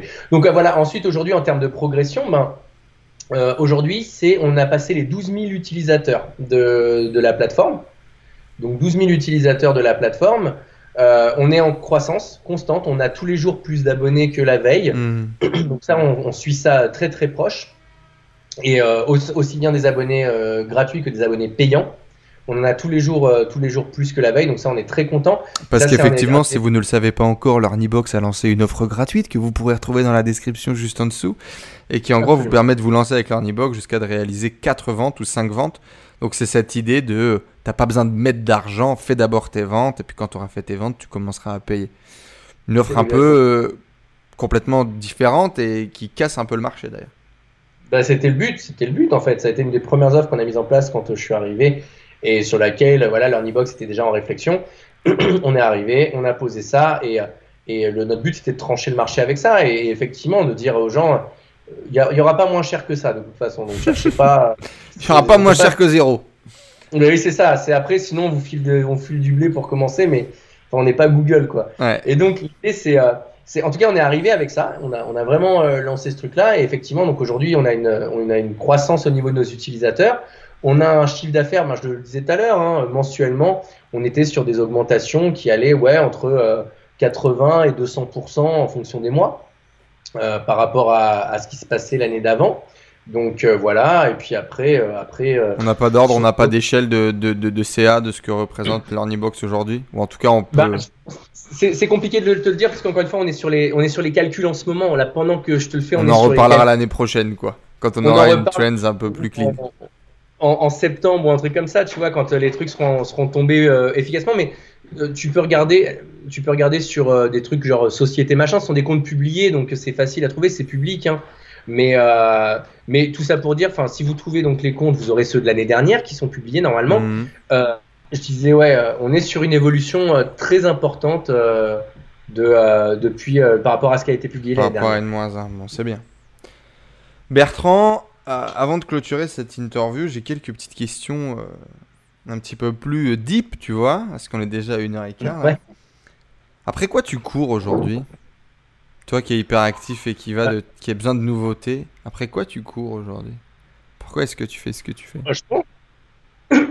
Je cours. Euh, écoute, déjà, je pense que je cours après, en ce moment, le, le, le mon, mon, ma jeunesse, quelque part. Dans le sens où. Euh, et, c'est marrant parce que tu utilises le verbe courir parce que. Euh, parce que, bah, en fait, j'étais. j'étais il n'y a pas longtemps, j'ai pris la décision d'aller retourner courir souvent. donc, euh, je le fais. Donc, euh, donc voilà. Et donc, mais quand je cours, c'est ça que j'ai en tête. J'ai mes performances d'avant, j'ai euh, mes, mes, mon corps d'avant, j'ai tout, ça, tout ça en tête.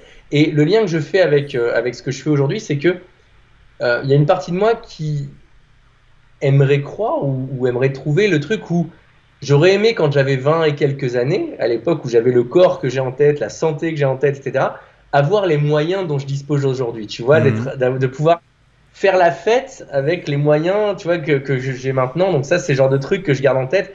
Et c'est un peu ça, je crois, après lequel je cours, c'est de dire, euh, là, par exemple, il y a, il y a une, 10 jours ou 15 jours, on a reçu des amis à la maison, etc. Il y avait euh, une douzaine de, potes avec leur famille et tout.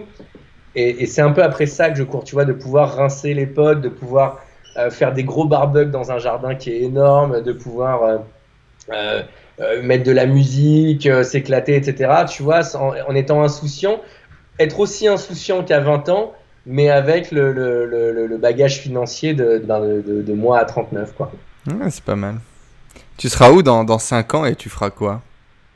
C'est marrant, on avait cette conversation il y a au repas ce midi. On avait la conversation avec Sarah et, sa fille. On était en train de, de parler de ça.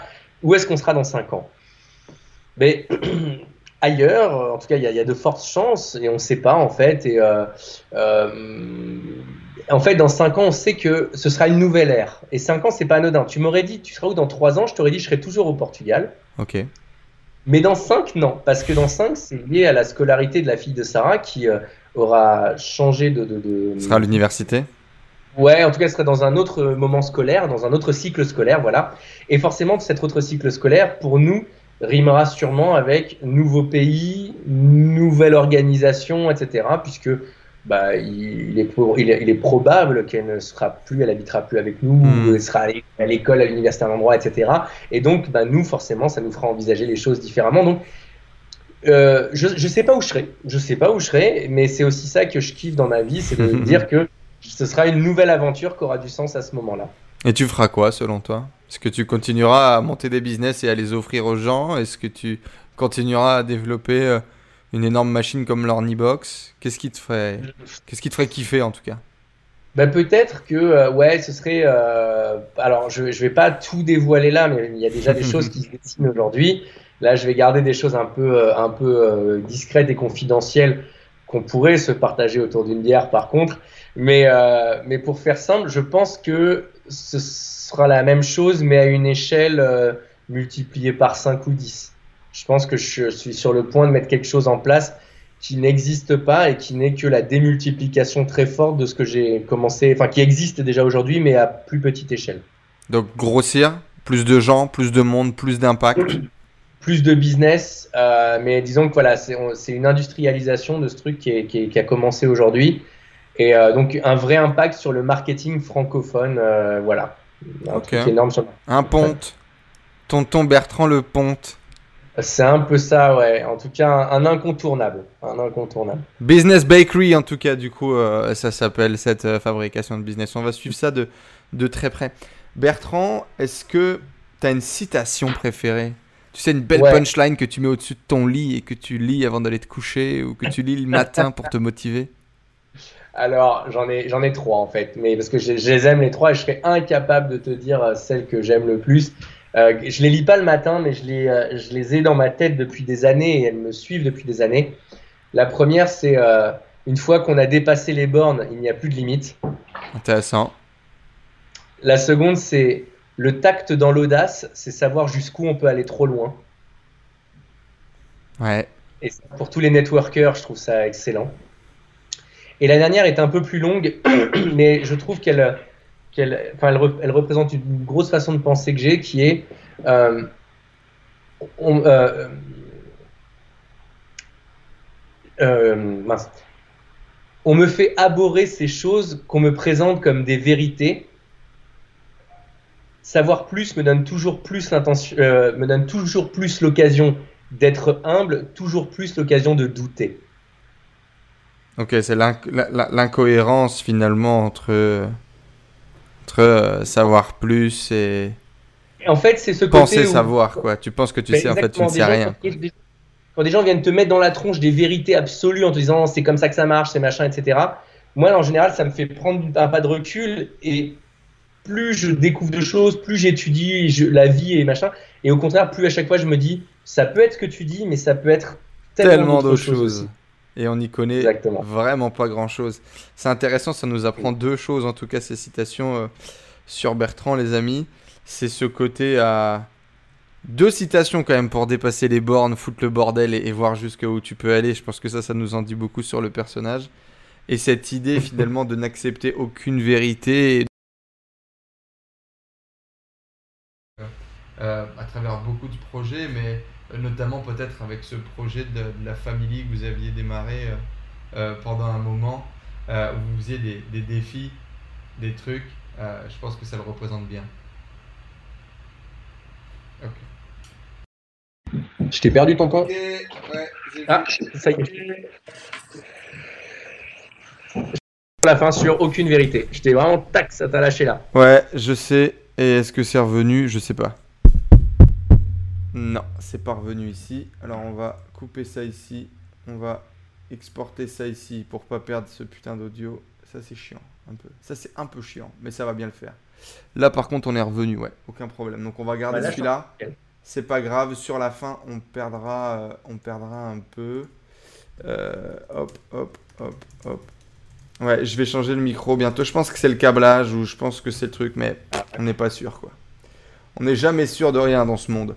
Je disais du coup, euh, ces, deux, euh, ces deux citations te représentent bien, représentent bien ton caractère et, et notamment ce paradoxe que tu avais poussé avec le projet sur la famille où vous lanciez des défis, vous essayez de vivre euh, pratiquement au, jour le jour, tout en développant quand même et tout en continuant d'apprendre et, comme si on était éternel quoi finalement. Ça me fait penser un peu à cette citation de, de Gandhi. Est-ce que tu as un livre en ce moment euh, qui te fait kiffer, qui t'a chamboulé euh, un, un livre qui te fait kiffer? Ouais, bah c'est plutôt une série puisque là je suis sur One Piece en ce moment. Ok, Le cool. manga. Et C'est- je- On est d'accord ou pas? Best développement personnel ever, euh, les mangas. Et surtout un One Piece. One Piece, ça Bah, t'apprend la vie. J'adore, il y a plein de choses que j'adore dedans. Et, mais, euh, mais en fait, pour moi, la, plus grosse leçon, c'est pas particulièrement One Piece, c'est euh, sortez la tête du business quand vous lisez de temps en temps, s'il vous plaît. Quoi. C'est, il y a des choses qui sont tellement plus importantes à lire que du euh, Tim Ferriss ou du, euh, ou du Cialdini ou quoi que ce soit. C'est cool, il n'y a pas de souci, mais il y a tellement de choses croustillantes et savoureuses qui existent ailleurs que c'est bien de temps en temps d'aller voir autre chose. Cool. Si tu avais une baguette magique et que tu pouvais réaliser un de tes souhaits, on imagine la petite lampe du génie, tu la frottes comme ça, il sort, et là tu as un seul souhait à l'échelle que tu veux. C'est quoi? Qu'est-ce que tu fais avec ce souhait? Ça te plaît ce genre de questions Je sais que ça te plaît ce genre de questions. Ça me plaît, et en même temps, je trouve a une- ça me donne une responsabilité que j'aimerais pas avoir sur le monde, en fait. Je suis assez d'accord. Je suis très. Je suis. En fait, je suis d'accord sans être d'accord. C'est-à-dire que il y a deux points de vue pour réceptionner cette question. C'est justement où tu vois l'opportunité pour toi et tu tires ton opportunité juste en étant complètement égoïste, égocentrique et c'est ok, tu vois. Ou tout de Mhm. suite, tu te dis ah putain, je pourrais sauver la faim dans le monde, je pourrais sauver ci, je pourrais arrêter ça. Et là, le dilemme commence à venir et machin, truc. C'est très intéressant. Ouais.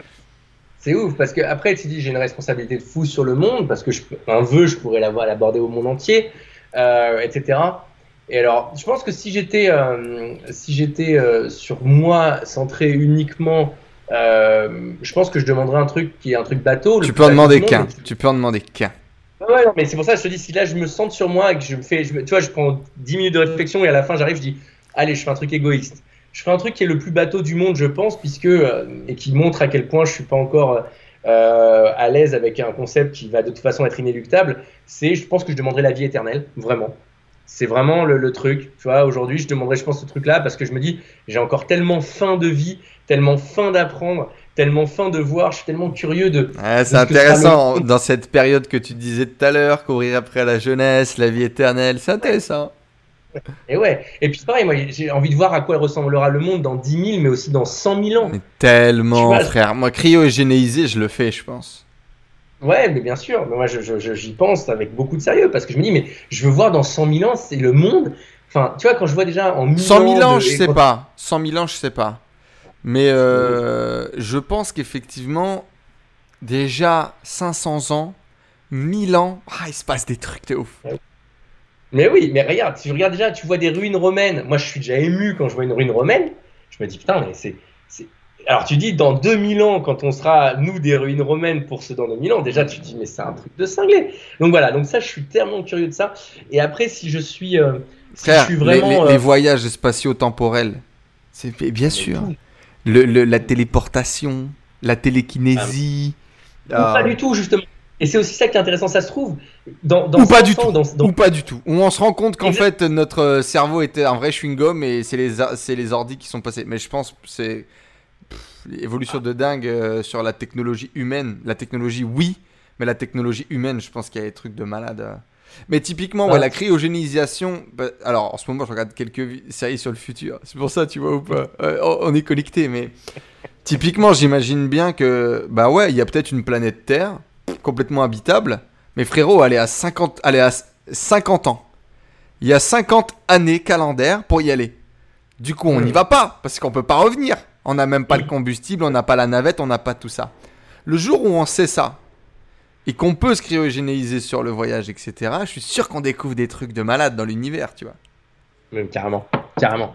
Mais tu sais, c'est. euh, Pour ça, j'aimerais bien. Petite souris. cette question-là, elle, elle, est, elle est obli- Enfin, moi, en tout cas, elle, elle vient me chercher. euh, elle vient me chercher souvent. Elle me dire oui, euh, la, la vie éternelle, parce que j'en ai pas assez bouffé encore. J'ai envie d'en bouffer plus et tout le temps, etc. Après, derrière, euh, si je me place à l'échelle de l'humanité, que je me dis j'ai un souhait et que ce souhait, je décide de le mettre sur l'humanité à la place, eh, je, je pense que moi, ce serait un truc autour, autour de la violence et de la, de la compréhension, un truc comme ça, de me dire, euh, vas-y, euh, genre, à un moment donné, putain, mais c'est juste, est-ce qu'on peut, s'il vous plaît, régler les choses sans être dans une forme de violence, euh, quelle qu'elle soit, et que voilà, je, mais je, je serais quelque chose autour de ça. Parce que voilà, c'est régler la faim, régler machin, etc., les inégalités, tout ça, c'est pas mon truc, mais peu importe ce qu'on a à régler, qu'on puisse le faire, putain, mais avec ce qu'on ose appeler avec de l'humanité, quoi. Je pense que la réponse, c'est l'amour. Ça paraît tellement cliché, mais je suis tellement aligné avec ce que je raconte là.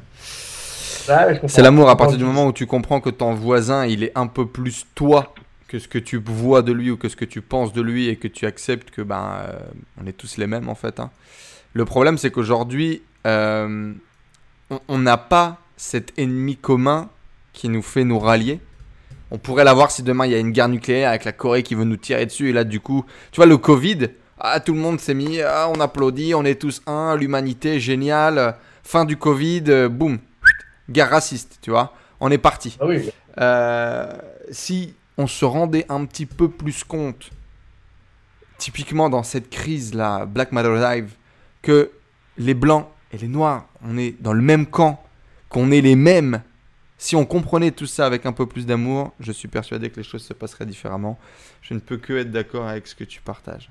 On attaque tout de suite la question à 1 milliard avant de clôturer cet épisode. On est toujours dans l'interview de Bertrand Millet, alias le marketing mental.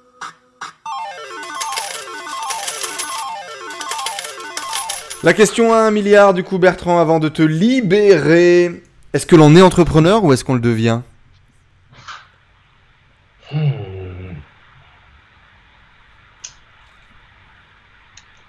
Ah, je pense que il y en a qui ont des tournures euh, qui vont plus s'y prêter ou qui leur donneront beaucoup de facilité euh, par euh, leurs jeunes années, développées par leurs jeunes années. Mais maintenant, je vois pas pourquoi quelqu'un qui aurait vraiment envie, il pourrait pas y arriver. C'est comme tout. Je pense que quand tu es réellement motivé par quelque chose et que c'est une voie pour laquelle dans laquelle tu veux vraiment aller, même si c'est moins facile que pour certains autres, il n'y a pas de raison, le chemin n'est pas bouché. hein. donc euh, donc euh, voilà, après je pense que c'est toujours la même chose, c'est très souvent on est entrepreneur de quelque chose dans sa vie, même si on n'est pas entrepreneur au sens euh, Mhm. euh, économique du terme, on, reste entrepreneur de, de, de, de vacances. Tu sais, des fois, je rencontre des gens qui se disent pas entrepreneurs et puis tu les vois, tu les mets sur des projets type caritatifs ou bien et ils font des trucs de cinglés. Tu dis, ils ont réussi à faire venir à, à, à trifouiller les trois galettes des stars euh, de rayonnement euh, national ou international. Tu dis, mais comment t'as fait ça? Et ils te disent, ben, je sais pas, je leur ai parlé de mon projet et ça leur a plu. Et t'as envie de dire, mais mec, mais tu sais pas en, en business comment ce truc-là c'est Ouais, monétisable. niveau de leadership, ouais. Mhm.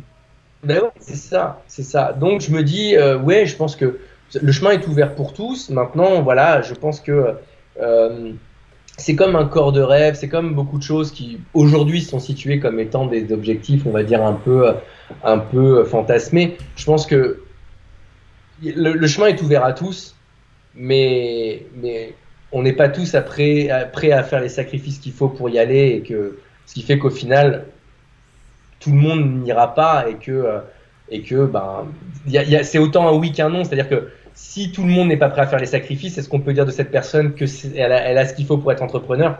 Non. Mais dans l'absolu du monde, oui, elle pourrait si elle était prête à les faire. On adore le niveau de détail et de spécification. Bertrand, quelle est selon toi la part du développement personnel euh, dans la vie d'un entrepreneur? Hum... Alors, c'est dur pour moi de répondre parce que comme j'ai quand même euh, évolué pendant euh, 7 ans euh, dans le dev perso, parce que j'ai été forma... enfin, enseignant en hypnose pour une grosse école, donc euh, qui dit que quand tu es, euh, je suis toujours enseignant en coaching d'ailleurs depuis, euh, ça va faire 8 ou 9 ans. C'est dur de, de, pour moi de, de, savoir parce que j'ai eu une période où pour moi c'était la vérité. Mmh. Ensuite, j'ai eu une période où je me suis fâché avec le développement personnel, j'étais très, très. Et aujourd'hui, je me dis oui, mais je ne peux pas enlever l'impact que ça a eu sur ma vie et sur qui je suis dans ce que je fais. Donc, euh, donc je, je, je, dirais que ça aide en tout cas. Je pense que tu peux, sans avoir été du tout, du tout dans le dev perso, être un super entrepreneur et tout. Mais ce que je vais souvent voir, c'est des entrepreneurs dans la souffrance. Et euh, il y en a beaucoup des entrepreneurs dans la souffrance. Et je pense que le dev perso, si ça peut peut-être t'apporter une clé en tant qu'entrepreneur, bon, ça peut être la clé de mieux entreprendre et peut-être d'être plus performant. Mais je crois qu'il y a aussi, ça peut te donner une clé pour être un entrepreneur qui est moins dans la souffrance, moins dans l'effort, moins dans la difficulté, ou peut-être qui regarde un peu plus clairement ses démons et qui peut-être va, ne va pas blâmer le monde, le marché, les autres, la concurrence ou je sais pas quoi, mais va peut-être se regarder lui et se dire, ben, euh, si je suis toujours en train de bosser 18 heures par jour alors que euh, j'ai une boîte qui tourne, je vais peut-être arrêter de me faire croire qu'il y a des bonnes excuses et que c'est peut-être que moi j'ai un truc à régler qui m'appartient qu'à moi. Tu vois, c'est peut-être dans des choses comme ça où ça peut aider à peut-être faire en sorte que ce, ce voyage ambitieux qu'est l'entrepreneuriat eh bien, soit peut-être plus doux et, et, et, moins dans le combat. Ça se matérialise comment le développement personnel pour toi euh, dans notre vie? Entrepreneur bah, ou dans notre vie tout court quoi Bon, moi, je pense dans la relation aux autres principalement, parce que dans, dans sa relation à soi, c'est vrai, mais c'est peut-être moins concret.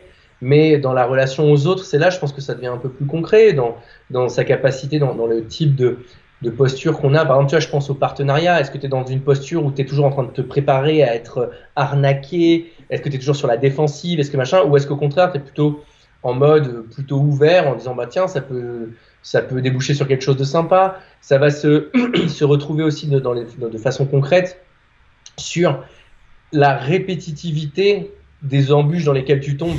Complètement. Et, et, tu vois, je me dis, mais quelqu'un, enfin moi, je, je, suis le premier, par exemple, pendant des années, mais je sais pas combien de temps ça m'a poursuivi. J'étais mais broke à la fin du mois, mais à des points, mais alors que je, gagnais déjà des, des, des, revenus qui étaient substantiels, mais c'est-à-dire euh, j'étais déjà à plus de 10, 15 000 euros par mois.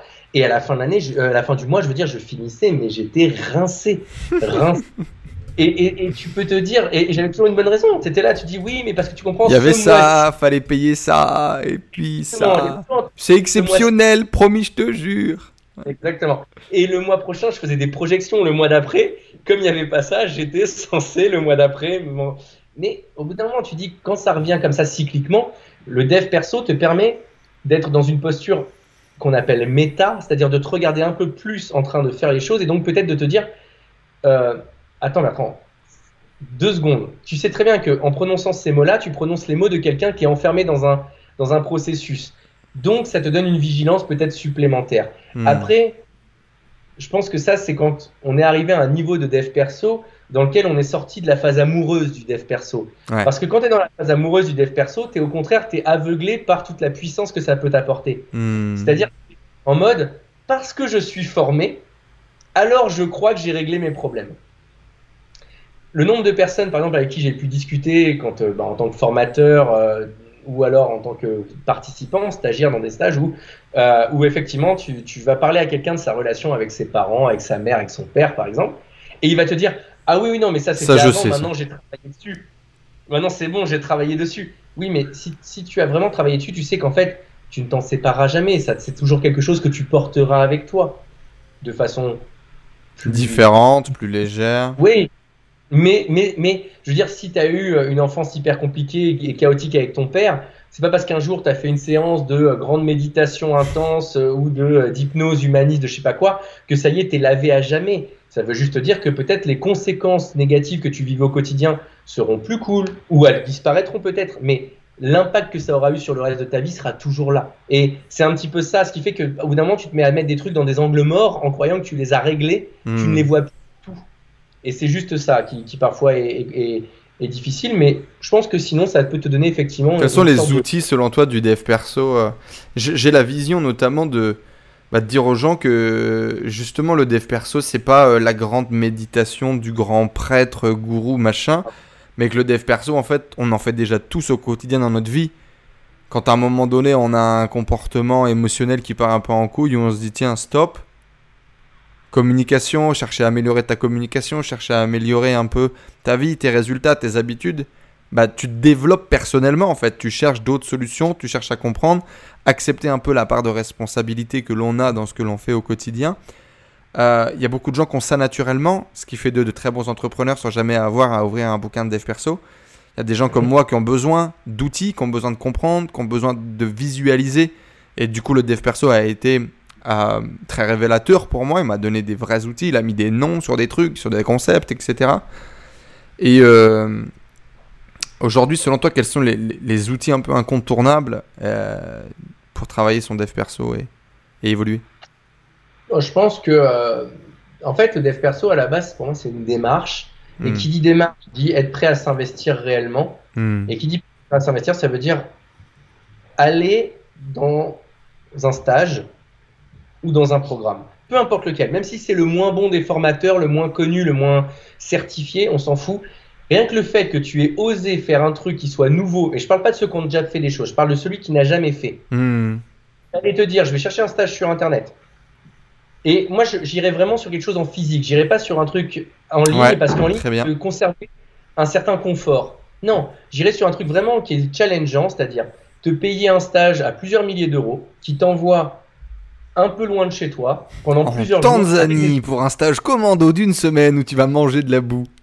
Avec Bear Grylls, tout à fait, tu peux faire ça si tu as envie. Mais en tout cas, c'est d'être dans un truc où, où ça te challenge et, tu sors de tes bases. Rien que ça, c'est du dev perso. C'est déjà un vrai premier pas. Et il est fort à parier que tu repartiras de cette expérience déjà grandi. Mais j'ai envie de te dire, euh, c'est un peu ce que vivent les gamins qui vont en colo. Exactement. tu vois, complètement. C'est la même chose. Et, s'il existait l'équivalent des colos pour adultes, mais qu'il y avait des super adultes qui t'obligeaient à y aller, parce que tu n'irais pas sinon, Exactement. Eh ben, ce, serait la même chose. Ouais, je pense qu'en tout cas, c'est euh, cette capacité à, à, vivre des aventures, à se remettre en question, à ne pas accepter, euh, bah, accepter qu'on ne sache rien en fait, hein, et qu'on ne connaisse pas nos limites, et sortir un peu de ce carcan pour créer des choses nouvelles. Bien évidemment, comme d'habitude, la lecture, la méditation. Les stages, je peux que vous recommander d'aller à la Greatness Academy quand elle est de passage à Paris ou dans les stages d'Enzo Honoré quand il est pas loin de chez vous. Merci beaucoup, euh, tonton. C'était un vrai plaisir en tout cas de pouvoir échanger avec toi. Est-ce que tu aurais un mot de la Ah. fin? Ouais, ouais, ouais, carrément. Le mot de la fin, c'est euh, bah écoute Enzo, maintenant tu es obligé de venir euh, me Dans marketing sur, euh, et pyjama, man. C'est génial cette idée. obligé. C'est dans deux semaines, mardi, pro... enfin, mardi prochain, dans deux semaines. Non, pas mardi prochain, mais mardi dans deux semaines. Tu es obligé d'être là, tu réserves. Surtout que les horaires sont bien pour toi. C'est du, c'est de 22h minuit de France. Donc pour toi, c'est c'est confort. Pour moi, c'est l'après-midi, chilling, chilling. Mais bon, je mettrai quand même un pyjama. Par contre, sache que je dors tout nu. Voilà. Heureusement, c'est un podcast. C'est un, non, c'est en vidéo maintenant. On Ah, a décidé de mettre mince. la vidéo euh, en plan fixe. Mais effectivement, non, non, vraiment, tu, tu es obligé de venir. Voilà, c'est ce sera pour moi le mot de la fin. Tu n'as plus le choix. Tu es, tu es bound. Avec grand, grand plaisir. Les amis, je vous invite à retrouver du coup Marketing et Pyjama, qui est le podcast un peu sur le même format, profond, long. On se prend pas la tête, on décortique, on parle business, on parle avec des Ouais, je- euh, et, et- et on s'amuse bien. Et puis, bien évidemment, d'aller suivre euh, Marketing Mentaliste sur tous ses réseaux et de regarder un petit peu ce qu'il fait. Il y a des choses différentes, il y a des initiatives différentes, il y a des choses que vous n'allez pas retrouver chez tout le monde grâce à sa personnalité, euh, on va dire, assumée, et puis euh, à, à son background euh, très diversifié. Donc je ne peux que vous recommander d'aller voir un petit peu tout ça. Et puis je te, je te remercie encore une fois, Bertrand, c'est toujours effectivement un vrai plaisir. Je vais essayer Ouais. dans la prochaine interview de peut-être pas répondre aux, questions, sinon effectivement... mais, mais c'est, parfait en fait. Je pense que j'ai accepté. Tu sais, là, je faisais avant les interviews en live. Là, on revient sur un interview parce que je, je veux la profondeur en fait. Je Mmh, me suis rendu mmh. compte que je veux la profondeur, que c'est ça que j'aime. Et euh, indirectement, pour répondre à, ce qu'on disait tout à l'heure et pour clôturer l'émission, cette capacité à me connecter avec mes potes, puisque clairement la majorité des gens qui vont venir, c'est soit mes potes, soit des gens que j'aimerais qu'ils soient mes potes, tu vois. Euh, eh bien, c'est euh, de, de pouvoir connecter avec eux. Là, moi, pour le coup, je suis en République Dominicaine depuis des mois. Je suis toujours fucking confiné. Euh, moi, je n'ai vu personne. Je n'ai vu aucun des copains depuis plusieurs mois. Alors, Ah, je négocie avec les copains pour que ça bouge à Punta Cana et qu'on prenne une semaine de vacances. Le confinement est arrivé entre deux. Je me suis fait baiser. Donc là, bientôt, visiblement, les, les frontières vont rouvrir, etc. Ah, il va y avoir du mouvement. Mais, euh, mais effectivement, c'est aussi un moyen de, de connecter et puis d'avoir des discussions euh, complètement perchées euh, sur la vie. Parce qu'il faut savoir un truc. hein. Mais en tout cas, chez nous, en tout cas chez moi, euh, eh ben, quand on a des soirées en entrepreneuriat, alors oui, pendant 20 minutes, tu parles de ton bug, de ton lancement qui a marché ou qui a pas marché, d'un client qui te pète les burnes, d'un partenaire un peu véreux qu'on connaît tous. Bon, voilà, ça c'est une demi-heure. Puis le reste du temps, on parle de la vie, on parle des gonzesses, on parle du soleil, on parle de euh, qu'est-ce qu'on a envie de faire demain, tu vois. En gros, euh, c'est ça. Et c'est aussi pour ça, du coup, que tu écoutes le Super in the Show pour pouvoir découvrir toutes ces histoires. Merci beaucoup à toi, euh, Bertrand. C'était un vrai plaisir. Et puis, on se retrouve euh, Pareil. très bientôt dans Marketing et Pyjama. Et puis, à, à mon avis, euh, dans un an pour un nouvel épisode. Carrément avec plaisir. Merci beaucoup. Ciao.